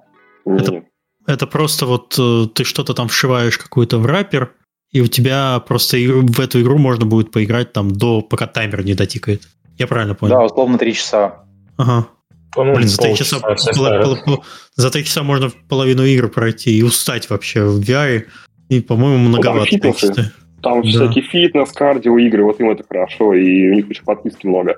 У всяких, которые именно ну, для здоровья, да, как бы, которые, чтобы держать mm-hmm. себя в тонусе. У них вообще модель подписки, как я понимаю, она лучше распространена, чем премиум модель. Mm-hmm. Это все тоже только на квесте, это только на квесте все происходит. Ты можешь mm. делать некое ассо еще, экспериментировать с ассетами, да, что тоже влияет на конверсию с просмотра странички в покупку или хотя бы в добавление в виш-лист. Э, плюс мы почему-то не упомянули, есть еще офлайн э, конференции, есть специализированные, посвященные прям XR, да, глобально. А есть э, просто крупные конференции, на которых отличные тусовки для VR-разработчиков, платформ, паблишеров и так далее. Могу несколько посоветовать, если это интересно. Да, да, да, давай. Ну, то есть из глобальных, естественно, GDC и Gamescom, там невероятная тусовка, там несколько в этом году было пати, ужинов, а, неформальных встреч, помимо основной митинг-системы, а, большого достаточно шоу-кейса, где можно было найти а, крупных паблишеров, маленьких инди-разработчиков, все калибры игр. И, или, скажем, ребут в Хорватии, у них уже второй год подряд очень сильный, э, невероятно крутой VR-трек, на котором потрясающее выступление, большая тусовка, дружная комьюнити. Могу рекомендовать. А есть специализированные прям XR-ивенты, типа AWE, AVI, да, его называют. Он международный, самый большой, крутой в США. А, либо мне очень нравится в Нидерландах, уже вот второй год я езжу. А в народе называется VR Days, а officially это Immersive Tech Week. Э, два года подряд уже в Роттердаме, до этого в Амстердаме они были. Абсолютно крутая тусовка, посвященная вообще всем и B2B, и B2C, и стартаперам, и э, хедсетам, и играм, и приложухам, и большому количеству э, аксессуаров, перчатки, жилеты, шлемы, всякие штуки, дополнительные держалки, которые дают тебе больше реализма. Вполне себе тоже кейс. знаю хорошие случаи, когда люди пошел кейсили, набрали кучу фидбэка, классных контактов, а, заобщались с кем-то, кто сделал интро с платформами, с паблишерами и так далее. Поэтому офлайн продвижение вполне себе работает для VR тоже. Okay. Маленький еще момент, э, как бы советы для себя прошлого и еще для нескольких ребят, знаю, которые точно сейчас смотрят, про комьюнити менеджмент. Э, то, чего мы не делали, и то, что обязательно делать, это собирать по частичкам, по, по одному человечку комьюнити. Я э, никогда не был близок с Дискордом до последнего времени, и оказалось, что это один из самых лучших инструментов для того, чтобы мейнтейнить и менеджерить э, твое комьюнити. Поэтому вот вы типа вы выпускаете, кстати, да, вернемся еще к одному способу маркетирования. А, да, а, когда вы делаете какой-то релиз маленький или тестируете новую фичу, и вы, соответственно, какие-то комьюнити выбрасываете, опять же, на том же самом Reddit или в Телеграме, если вы Э, с русскоязычной аудиторией работаете. Ну, в общем, где-то вы выкинули что-то, э, вы просите э, принести фидбэк в Discord, ваш каналчик в Discord, где вы просите подписаться, ну, вам, вам нужно подписаться на канал, чтобы оставить какой-то комментарий, и большинство не уходит. Вот. При этом, если человек туда добавился, значит, ему, скорее всего, есть что сказать, и он даст им хороший фидбэк. Когда человек может высказать свое мнение, он это ценит, а если потом еще этого мнения, это мнение было услышано, то вообще прекрасно, и человек останется с вами, он будет вам помогать, он будет рекомендовать вашу игру, и, ну, в общем, это самое основное, то, чего мы делали, и то, чем нужно будет заниматься, и нужно заниматься всем. Организуйте, там, собирайте, аккумулируйте по зернышку вашу аудиторию. Это супер полезно, супер полезно из тестирования с точки зрения маркетинга, э, вообще всего. Да, я вспомнил про один еще момент, э, как как можно маркетироваться ну, периодически на всех платформах. У тебя есть, грубо говоря, второй шанс э, на то, чтобы засветиться. Если у тебя, например, выходит какая-то новая технология на платформе, и ты используешь эту э, технологию в своей игре, э, и ты можешь теории зафичериться. Или э, для того, чтобы возвращать э, пользователя, ну, наверное, это не совсем маркетинг, хотя, опять же, кто, кто как подходит, про возвращение пользователей, у тебя есть какой-то новый апдейт, ты обязательно не просто пушишь э, новый build, а ты э, делаешь красивое описание, ну, в общем, как это стало популярно и модно, как в свое время в App Store писать, э, писать, что добавили, при этом человеческим языком, и на что обратить внимание пользователей. В общем, да, ну и новые ассеты, ассеты добавлять каждый раз, желательно тоже. И с одной стороны, ты становишься актуальным, например, типа рождественское предложение. Все такие, вау, хотим расстреливать людей в рождественской атмосфере. Вот, э, ну, либо Всегда ты мечтал. Да, вот все мы. Э, либо просто тестируешь новый ассет, э, новые креативы, а вдруг они будут перформить чуть-чуть лучше, чем те, что были раньше. Ну, как бы, есть, есть возможность. Окей, спасибо. Хорошо. Плюсу, плюсую за комьюнити, на самом деле. А, то есть это очень важно, и у нас такой большой бэкграунд в мобайле был. Лично то, что я заметил, а, аудитория в VR, она куда менее токсичная, чем в мобайле. А, и куда более дружелюбная. Ребята такие типа, вау, ты выпустил апдейт, у тебя там пара багов, ничего страшного, выпустишь хотфикс, давай, главное, давай нам больше контента, больше веселья, больше игр. Давай, давай. И очень часто, когда ты работаешь хорошо с комьюнити, твои а, постоянные игроки, в принципе, так же, как на остальных платформах, становятся адвокатами бренда и упоминают тебя в роликах другим инфлюенсерам, рекомендуют кому-то поиграть, друг другу советуют, объединяются вместе для какого-то фидбэка. Если есть возможность, начинают делать моды, создавать контент, мемчики, мемасики, как-то пиарить. А, то есть это очень-очень важно. А, все еще VR это такая гиковская тусовка. И классно, когда ты единомышленников объединяешь и как ты их развлекаешь. Один из способов продвижения, у нас есть канал а, на, на нашем сервере, Discord сервере, который называется Giveaway. По-моему, каждую пятницу, если я не ошибаюсь, а, мы раздаем а, ключи каких-то игр. То есть, что мы спрашиваем у разработчиков, что вам дало то, что мы вас подсветили у себя.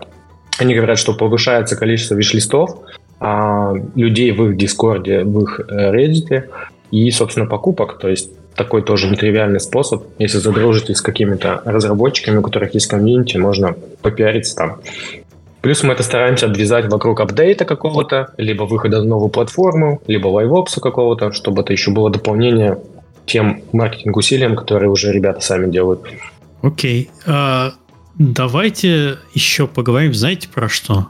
Про проблемы. Вот какие проблемы вообще есть у вас сейчас что бы хотелось поменять? Ну, кроме того, что VR-хедсет бы выдавался сразу же после рождения человеку. А, как, чем вообще страдает сейчас индустрия? Куда она движется? И такой немножко уже ближе к концу выпуска, немножко в перспективы всего этого. безобразие. Сначала про плохое, а потом это мы вырулим в то, что всем будет хорошо. Олег, Владимир, давайте марафон устроим. Каждый называет проблему одну с парой комментариев и, и следующий, потому что проблем много. Олег, ну, аудитория, да, да, ну, первую, да, вот сказали, аудитория, да, аудитория маленькая, несравненно меньше, чем компьютеры или мобила. И, может быть, вторая, это действительно еще не до конца устоявшаяся модель, как бы, то ли это премиум, то ли это перейдет потом в какой-то фримиум, то ли еще во что-то выльется в подписку. А, то есть все равно еще оно формируется. Как бы сейчас на данный момент, на сегодня у нас рынок э, жестко премиум это Steam. Ну, там есть как бы подписка, но она такая, как бы, для коммерческих организаций. Вот. Или у нас есть Oculus Meta, где вот там есть несколько вариантов, как бы, как можно. А куда пойдет дальше, вот смотрим, да, также куда пойдет шлема. А, ну, возможно, еще устройство, не знаю, может быть, то, что вот их было много, сейчас, слава богу, меньше, все меньше и меньше семейств становится. То есть есть у нас Quest, у него понятные контроллеры, есть Valve Index, у него понятные контроллеры. Вот все остальные ребята, они как бы вышли на второй план, ну или просто завязались с попытками сделать шлема. Например, как Mixed Reality, целое семейство там было большое, и это было очень большое разнообразие контроллеров, оно все куда-то ушло. Ну вот, а, то есть э, большое количество шлемов, ну, на тот момент, как бы сейчас уже все более понятно становится. Владимир, твоя проблема? Боль. Ну, боль, да, порой технологически не готовые платформы, на которых ты издаешься. Э, например, могу про, про позитивную динамику рассказать, что э, два года назад, когда мы начинали делать э, игру Touch to Match с управлением хенд-трекингом без контроллеров, э, то технологии, которые предоставлял Мета, они были, ну, мягко говоря, не готовы, не готовы ни к чему, и мы сами писали, по сути, самописный hand-tracking, потому что как бы у них заявлялось в принципе, возможность трекинга через камеры твоих рук, но дальше это все было на зачаточном уровне, и типа мы написали самописные, самописное, и там спустя месяца три или четыре э, появилось решение от самой меты. Э, или два, там, три года назад даже два с половиной года назад документация на сайте Мета была просто отвратительно э, старой. Э, линки вели тебя в 404 странице, невозможно было найти правильную информацию, но она просто была уже не актуальной. Просто она физически, морально устарела. Вот, но было проведено, была проведена большая работа на, со стороны меты, и да, они допиливают фичи довольно много, добавляют всего, развивают сторы. Э, и да, про, про боль, наверное, самую большую скажу мою и всех э, ребят из Apple Lab.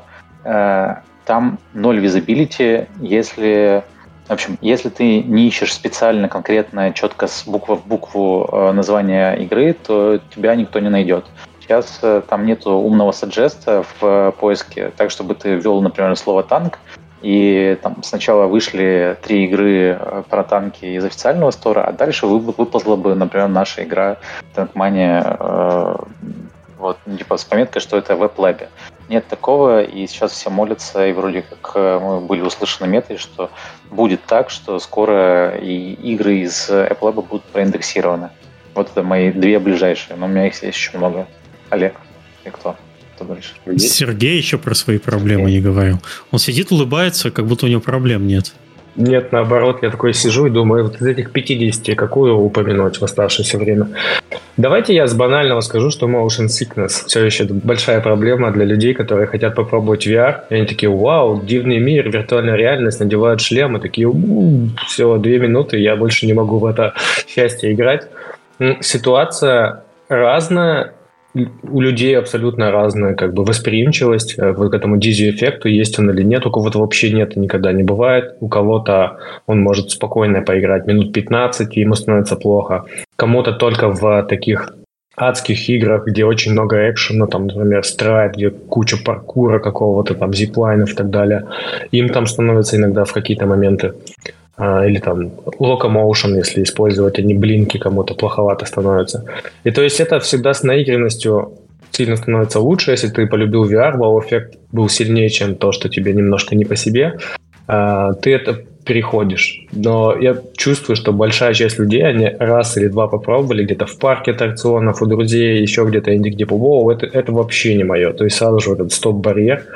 И сейчас технологии не стоят на месте, все производители э, как шлемов, так и аксессуаров э, уделяют огромное, огромное количество. Что-то да. с Дискордом? Слышно меня, видно? Эй, да, Коль? сейчас ты вернулся, да. Все, окей, О, продолжай. Простите, да. И, и просто, разработчики... по-моему, у всех, у всех, по-моему, Discord замер, насколько я понимаю. Да-да-да, у всех что-то, да, произошло. Discord, Discord, мы любим не, тебя. Не мешает. Вот еще одна проблема у VR, это плохой Дискорд. Да, где основная туса разработчиков. Э, правда. И разработчики игр тоже вставляют кучу решений классных, виньетки, вместо локомоушена, блинки, всякие виды оптимизации, куча, куча всего. Кстати, я упоминал Reboot конференция хорватская, там выступал э, классный чувак Марк Шрам, э, занимавшийся суперход долгое время. У него был огромный доклад на час, который говорит, мы все еще заставляем а, людей чувствовать себя плохо. И он говорил, что у меня был доклад какое-то время назад, там, года три назад, который назывался «Мы заставляем людей чувствовать себя плохо».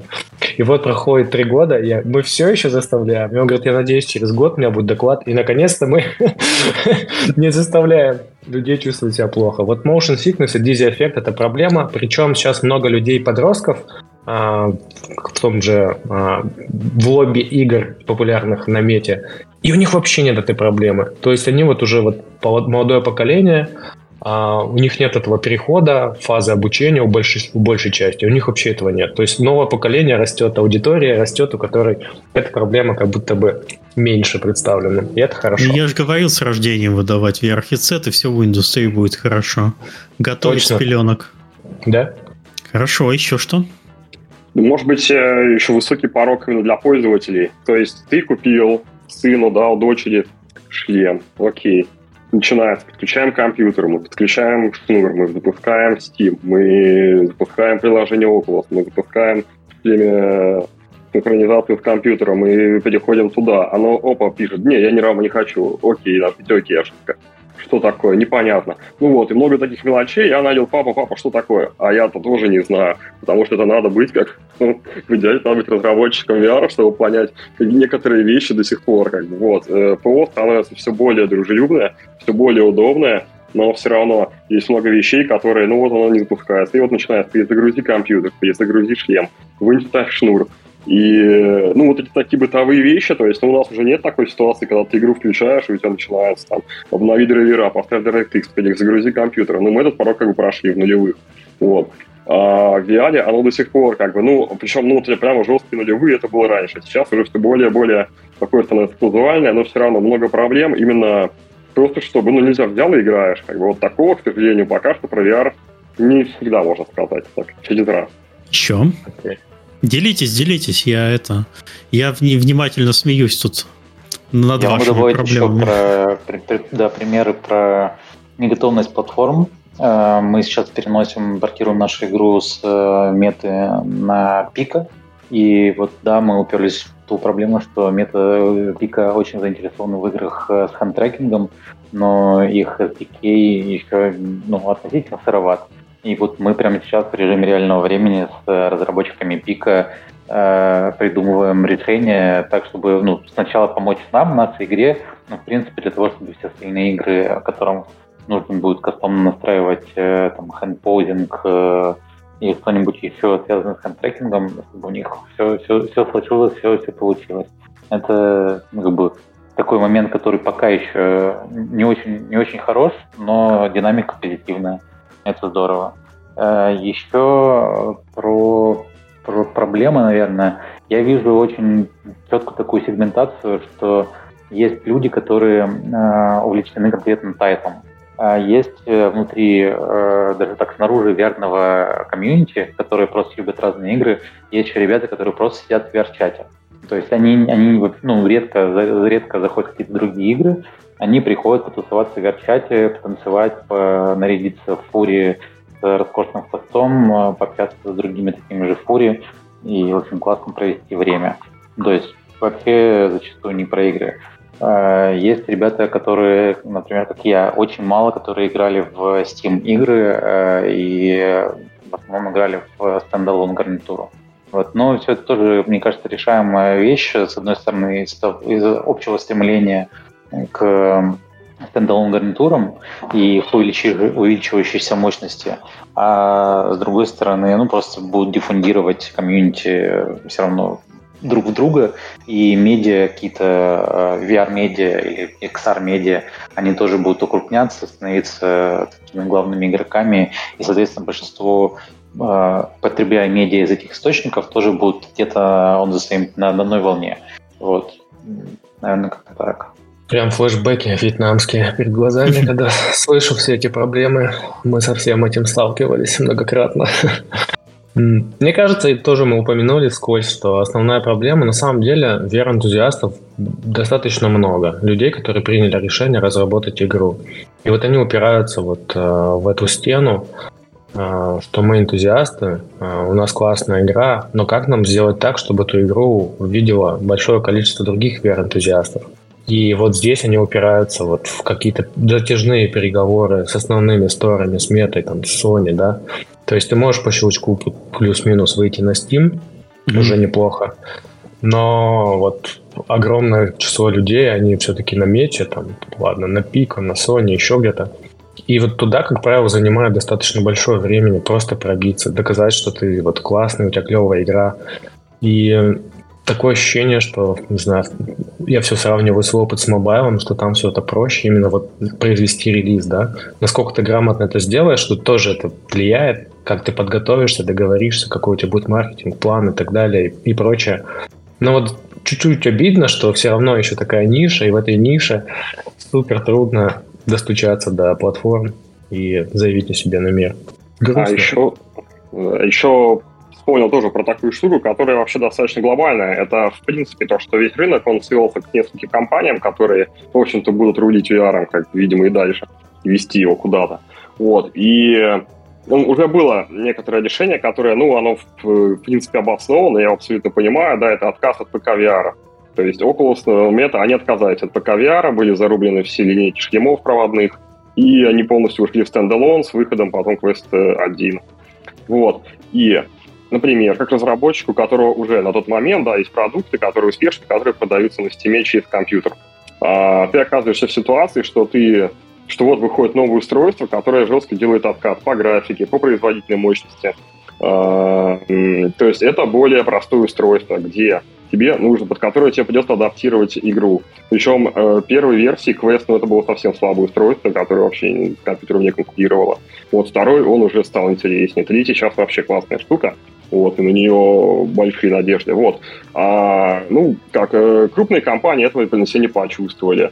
А вот разработчики, ну, какие-то мелкие вполне могли отвалиться по пути, просто они не, могли, не смогли адаптироваться под новый рынок. Потому что или у тебя есть крутой тайтл, который тебя может содержать, например, на стиме, или давай сейчас все бросай и реально делай на квест, потому что, ну, иначе ты будешь неконкурентно способен.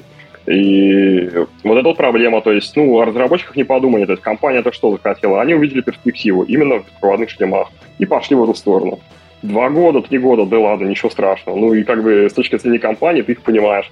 А с точки зрения людей, которые все эти три года будут страдать, там как пытаться адаптироваться, и причем это разработчики, которые, в общем-то, и делали до этого для тебя все твои продукты и поддерживали все твои платформы. Вот сейчас ты получается, там половину, а то и больше на тот момент просто уничтожаешь просто тем, что ты убиваешь это поколение. Не будет компьютерной поддержки, ну, вы как бы не нужны, ребят. Делайте под Oculus, под Quest. Ну вот, то есть, что такие штуки, они как бы реально в этой индустрии. Это новая индустрия, и здесь как бы завтра они сказали, не, мы будем делать там что-нибудь там в ухо вставлять, что-нибудь, вот. И вот оно пошло. Ну, то есть, что оно такое весьма все ну, уходит крупным компаниям, компании мультимиллиардеры, и будущее они планируют там вообще на 20 лет своих вперед, вот. А мы как бы на всем этом вот э, сидим и можем пострадать. То есть ты говоришь о том, что есть большой риск не то, что даже монополизации, вообще, но как захотела компания, так, э, так и будет. А нам просто ну, вот так и приходится, да. То есть мы, а нам только приходится, не знаю, там крошки со стола подбирать, по сути, ну, и подстраиваться да, вот, под то, что они делают. Да, да, вот с ними дружить, да, пытаться или получить какой-то инсайт по поводу их планов там, или вот, например, DevKit, когда ты уже они анонсировали свои планы. Ну, да, mm. или вот страдать. Потому что, ну вот, пожалуйста, ситуация, да, было, было компьютерные шлема, и такие, нет, больше компьютерных шлемов не будет. Будут стендалон шлема. Ну, это очень сильный разворот компании. Угу. Окей, хорошо. А, давайте, наверное, уже про светлое будущее или у Сергея там еще в рукаве что-то есть? Да, полно. Вы, вы, вы когда скажите, когда градус пессимизма достигнет предела, точки кипения, мы сразу же про позитивное ну, начнем вот, говорить. Вот, вот давайте чуть-чуть еще и это. Да, банально есть проблема. Очень много VR-игр, они так или иначе экшен-игры. Ты машешь руками, ногами, ты пригибаешь, ты какие-то вещи делаешь. Это все требует места, да? Мобильная игра, ты взял в руки, сел где угодно, встал, поиграл. А, консоли, окей, телевизор, какое-то пространство, все равно большая часть игр ты сидишь и там с управляешь.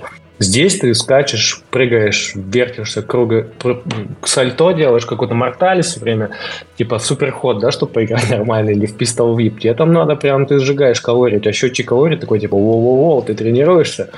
И не все люди могут выделить такой кусок там пространства, да, а, для того, чтобы посвятить его чисто геймингу в VR. Сейчас, а, когда очень много разработчиков поддерживают Secret мод и еще какие-то есть а, разные настройки, стало проще, а, но тем не менее у всех моих разработчиков и просто активных игроков есть вот эти истории, когда ты с кулака вдарил в телевизор, потому что тебя там атаковали с вертолета в суперход в этот момент. Поэтому такая достаточно прикольная проблема, особенно там, если ты живешь в студии, или ты среднестатистический японец с десятью татами. Я добавлю просто, чтобы было смешнее, а, именно про пространство и про то, что ты периодически заряжаешь кулаком свою плазменную панель еще куда-нибудь. Я как-то раз сел в кресло виртуальное. А, ну, понятное дело, кресла никакого настоящего не было подо мной. А бабушка жены поставила контроллеры на виртуальный столик. Вот, само собой, это столика там тоже никакого не было, контроллеры упали на пол. Вот, то есть, да, а про то, что нужно пространство и все игры, экшен-игры, э, немножко это вернет нас к маркетингу и предварительным исследованиям. То есть наша игра, она как раз-таки антипод всем играм, наверное, поэтому мы там, где мы есть, мы посчитали, что очень много и так игр активных, и ты реально устаешь рукать, махать руками, а, двигаться, поворачиваться, фокусироваться и так далее. Поэтому наша игра, она предназначена для игры лежа или сидя, и все, чем ты двигаешь, это пальцем указательным, вот, но при этом происходит какой-то импакт, что-то, что-то происходит, в общем, весело. Но да, не у всех есть пространство под нормальную VR-зону. Э, да, как-то был коллега у нас в офисе, когда мы еще делали тренажеры, и он как раз-таки дал ему посмотреть бокс, э, и он проломил гипсокартонную стену кулаком. Так что такие случаи крайне частые, и можно найти много видосов тоже на ТикТоке. Все, хорошо, давайте уже про позитив, и будем двигаться уже к завершению выпуска. Полно куда, куда, да, куда, куда смотрит сейчас индустрия, куда все это движется, и что нас, давайте, может, пофантазируем, что через несколько лет может ждать. Ну, идет к спайке такой, да, к спайке VR, AR, и я думаю, надо сказать спасибо вообще, что шло в то, что будет и VR, и AR, и это будет в одном девайсе. Это нам показал Apple, это уже сейчас есть на квесте, что никто не стал выдумывать Google Glass очередной или что-то такое, чтобы просто все вешать. Вот, что они все ушли в один девайс, и это хорошо. Ну и вот эта новая волна, которая, ну, вероятно, с 25 года пойдет именно интернета к AR устройствам, и естественно, выйдет там это за 3000 долларов э, от Apple, ну и пойдут, естественно, аналоги, уже показывают аналоги, да, китайские, которые дешевле. Вот, то есть какие-то новые носимые устройства, связанные с этими шлемами, связанные с программами, которые работают и в виртуальной реальности, и в дополненной реальности. Вот это нас ждет и, ну, к этому идет. Вот, поэтому ожидаем новый виток, да, и как бы вот новую такую спираль развития вот этих носимых э, headsetов. А если уж так немножко подушнить, э, вы думаете, что у Apple получится какую-то долю рынка с AR своим устройством занять? Оно же ну, супер дорогое. Ну, Apple, главное, что он сделает, то, что вот ты приходишь в Apple магазин, и у тебя стоит, там будет стоять на стенде восхитительный этот шлем за кучу денег, и как бы, ну, Apple магазин, они очень популярны, народу там всегда очень много. Ну вот, это хотя бы это уже, оно как бы достаточно много. Вот, плюс то, что уже китайцы делают всяческие там, ну, всяческие аналоги, вот, mm-hmm. и это, ну, это демонстрируется, но это тоже о чем-то говорит. Это явно даст толчок рынку так же, как когда-то, ну, не знаю, я вот держал этот ДК-1 когда-то, у которого было 600 на 800 разрешения. Ну, это было так, да, сейчас э, это уже совершенно другие технологии. Ну, и, Всего 10 лет прошло. Дальше. Ну да, да, даже поменьше. Там, не знаю, если от официального делиться, так еще меньше. Вот. Ну, плюс э, тогда это были все-таки компании как бы как энтузиасты, тот же около. Сейчас это уже корпорации, как я уже сказал, да, мультимиллиардные, которые планируют, некоторые как мета планируют на этом свое будущее. Это хорошее, так обнадеживает, скажем так. Я бы к позитиву отнес еще вау-эффект от э, VR-игры. Э, и с точки зрения игрока, все равно ты, да, уже попробовал разные жанры, поиграл в консоли, в mobile, еще что-то, настолки. И тут бах, у тебя что-то, что дает тебе вау-эффект. То есть ты уже такой с опытом игрок, ты такой, вау, вот так вот можно, да, вот такие эмоции испытать, вот такие игровые механики, связанные с тем, что ты внутри игры. И это новый дает experience даже для коопа, да. То есть там а, мы собираемся поиграть в Dungeons of Eternity какой-нибудь, и мы вместо того, чтобы идти вот в этот dungeon э, и залипать, там мы просто проводим полчаса в лобби и делаем какие-то штуки, которые дают вау-эффект от VR. Когда ты там можешь кинуть топор, в любой момент его вернуть, и мы такие типа, все-все, я стою у стены, кидай мне прямо в лицо топор, и в последнюю секунду возвращаю его, понимаешь? И ты стоишь, это в тебя прямо летит, и это невозможно описать, получить такой уже уровень э, кайфа, адреналина, когда ты просто в плоскую pancake games, да, как называют разработчики, плоские игры. А, да, там круто, много хитов, а гигантская индустрия, все, любые рынки практически больше, чем VR. Но вот этот вау-эффект, он продолжает драйвить и м, увеличивать количество энтузиастов и вообще огромное количество компаний, которые начинают заниматься чем-то связанным э, с XR, с, с VR, да, то есть это все виды э, аксессуаров, э, все виды там какие, сколько производителей шлемов сейчас, да, уже не перечислить э, этот гигантский список, а какие-то всякие классные гаджеты, какие-то всякие штуки, то есть это все больше людей, компаний вовлекается в это, и так или иначе рынок э, растет, может быть нет взрывного роста, которого которые ожидают все инвесторы, все компании, которые принимают решение открыть у себя VR-подразделение или сфокусироваться только на VR. А, хочется какого-то вот этого взрыва, и были, как вот есть а, в криптогейминге, криптозима, да, там спады и падения, плюс-минус такие же подъемы какие-то эмоциональные и привлечение внимания были в VR, и, и некоторые спады и плато и так далее. Но все равно есть огромный прогресс тем, что было раньше и сейчас, тем более вот а, Владимир с Олегом, у них такой огромный опыт. Явно они видят, что становится лучше, когда посвящают много часов времени именно VR-индустрии. Поэтому я вот вижу этот позитив. Жаль, что нет гигантского скачка, какого-то прорыва, чтобы все прям туда пришли. Но интерес продолжается, и это хорошо. Это позитив.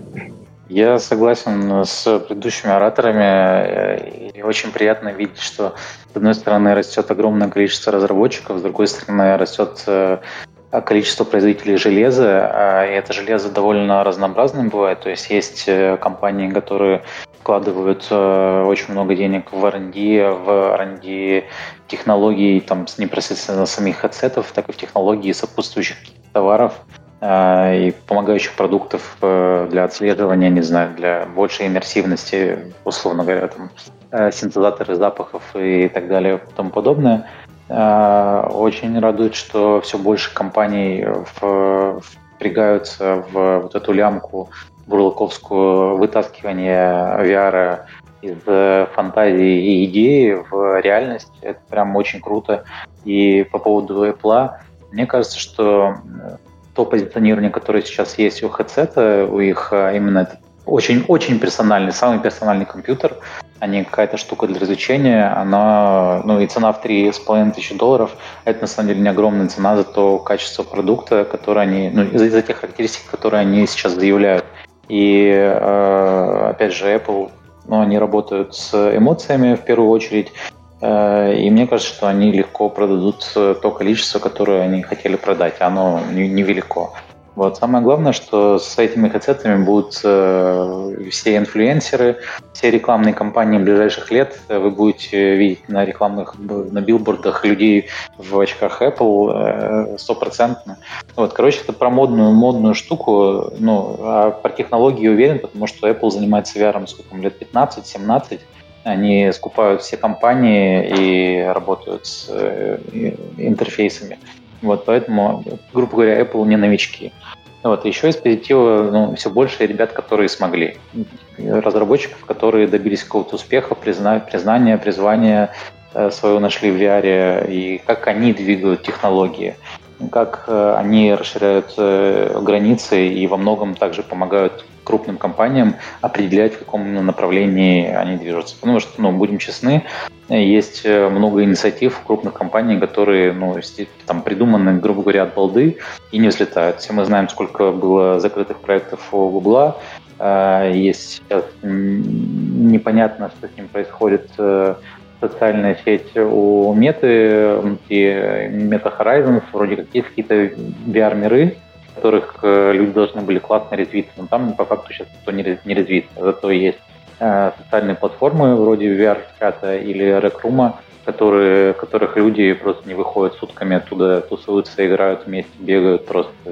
Вот. Поэтому позитив есть, и да, самое главное, что VR хоронит уже очень-очень много лет. Э, он не то чтобы здоровее всех живых, но он, он постепенно выруливает, а не геометрической прогрессии, но в прогрессии. Поэтому я, я с позитивом смотрю в будущее. Да, но еще маленький момент про, про то, куда движется. Э, безусловно, все рано или поздно скрестится с нейроинтерфейсами, а потом полностью уйдет в нейроинтерфейсы. У э, Valve их проект Descartes э, вроде пока слухи подтверждаются, что в него будут встроены нейроинтерфейсы. Вот, ну и, и другие ребята тоже экспериментируют с этим. Поэтому, да, подключение напрямую в затылок ждем, надеемся, верим. Уж прям так хочется вообще. Хочется. Мне хочется. уже это. Я на самом деле готов, если есть кто-то связи с Маском, я готов э, поставить себе чип э, в ряду первых. Готов пойти на этот эксперимент. Очень хочется набирать слепую, вообще не стукая пальцами по клавиатуре. Ой, Позитивненько, хорошо. Спасибо большое, что пришли, рассказали про Спасибо. текущее состояние и про ваш личный опыт. Было безумно интересно. Надеюсь, слушателям также понравился выпуск. А, если у вас есть что-то добавить кратенько в конце, можно добавить. Если нет, то давайте прощаться. Врывайтесь в VR, не пугайтесь, потому что сейчас по-прежнему время врываться в VR, как и раньше. Дальше будет еще сложнее, поэтому если вы думаете, то вперед. Это правда. И пока что еще в VR самая классная комьюнити. Вы сможете пообщаться вот с вот этими ребятами. Мы все очень открыты и любим дружить. Плюсую к данным господам. Большое спасибо, а, что позвали. Очень интересно было пообщаться на эту тему, рассказать какие-то кейсы. А, с удовольствием продолжу общение в Дискорде, где угодно. Добавляйтесь. И, конечно же, занимайтесь VR. До сих пор это большой вау-эффект, растущий рынок, куча всего, чем можно позаниматься. Поэтому э, очень крутое комьюнити, поддержка со всех сторон. Не стесняйтесь, присоединяйтесь к нашей VR-тусовке, к нашим VR-гикам. Спасибо. Э, уважаемые зрители, если вам понравился выпуск, не забудьте поставить лайк, да, э, если вы слушаете это в записи в iTunes или на вашем подкаст-приемнике, не поленитесь, перейдите на YouTube тоже, нажмите тоже лайки. Лайки помогают нам э, продвигать канал. Это, это не шутка, это хорошо работает, и за это вам большое спасибо. А для особо любителей нашего подкаста всегда можно его помочь, поддержать с помощью Патреона или Boosty. Ссылка есть в описании. Всем спасибо и до следующей недели. Всем пока. Пока-пока.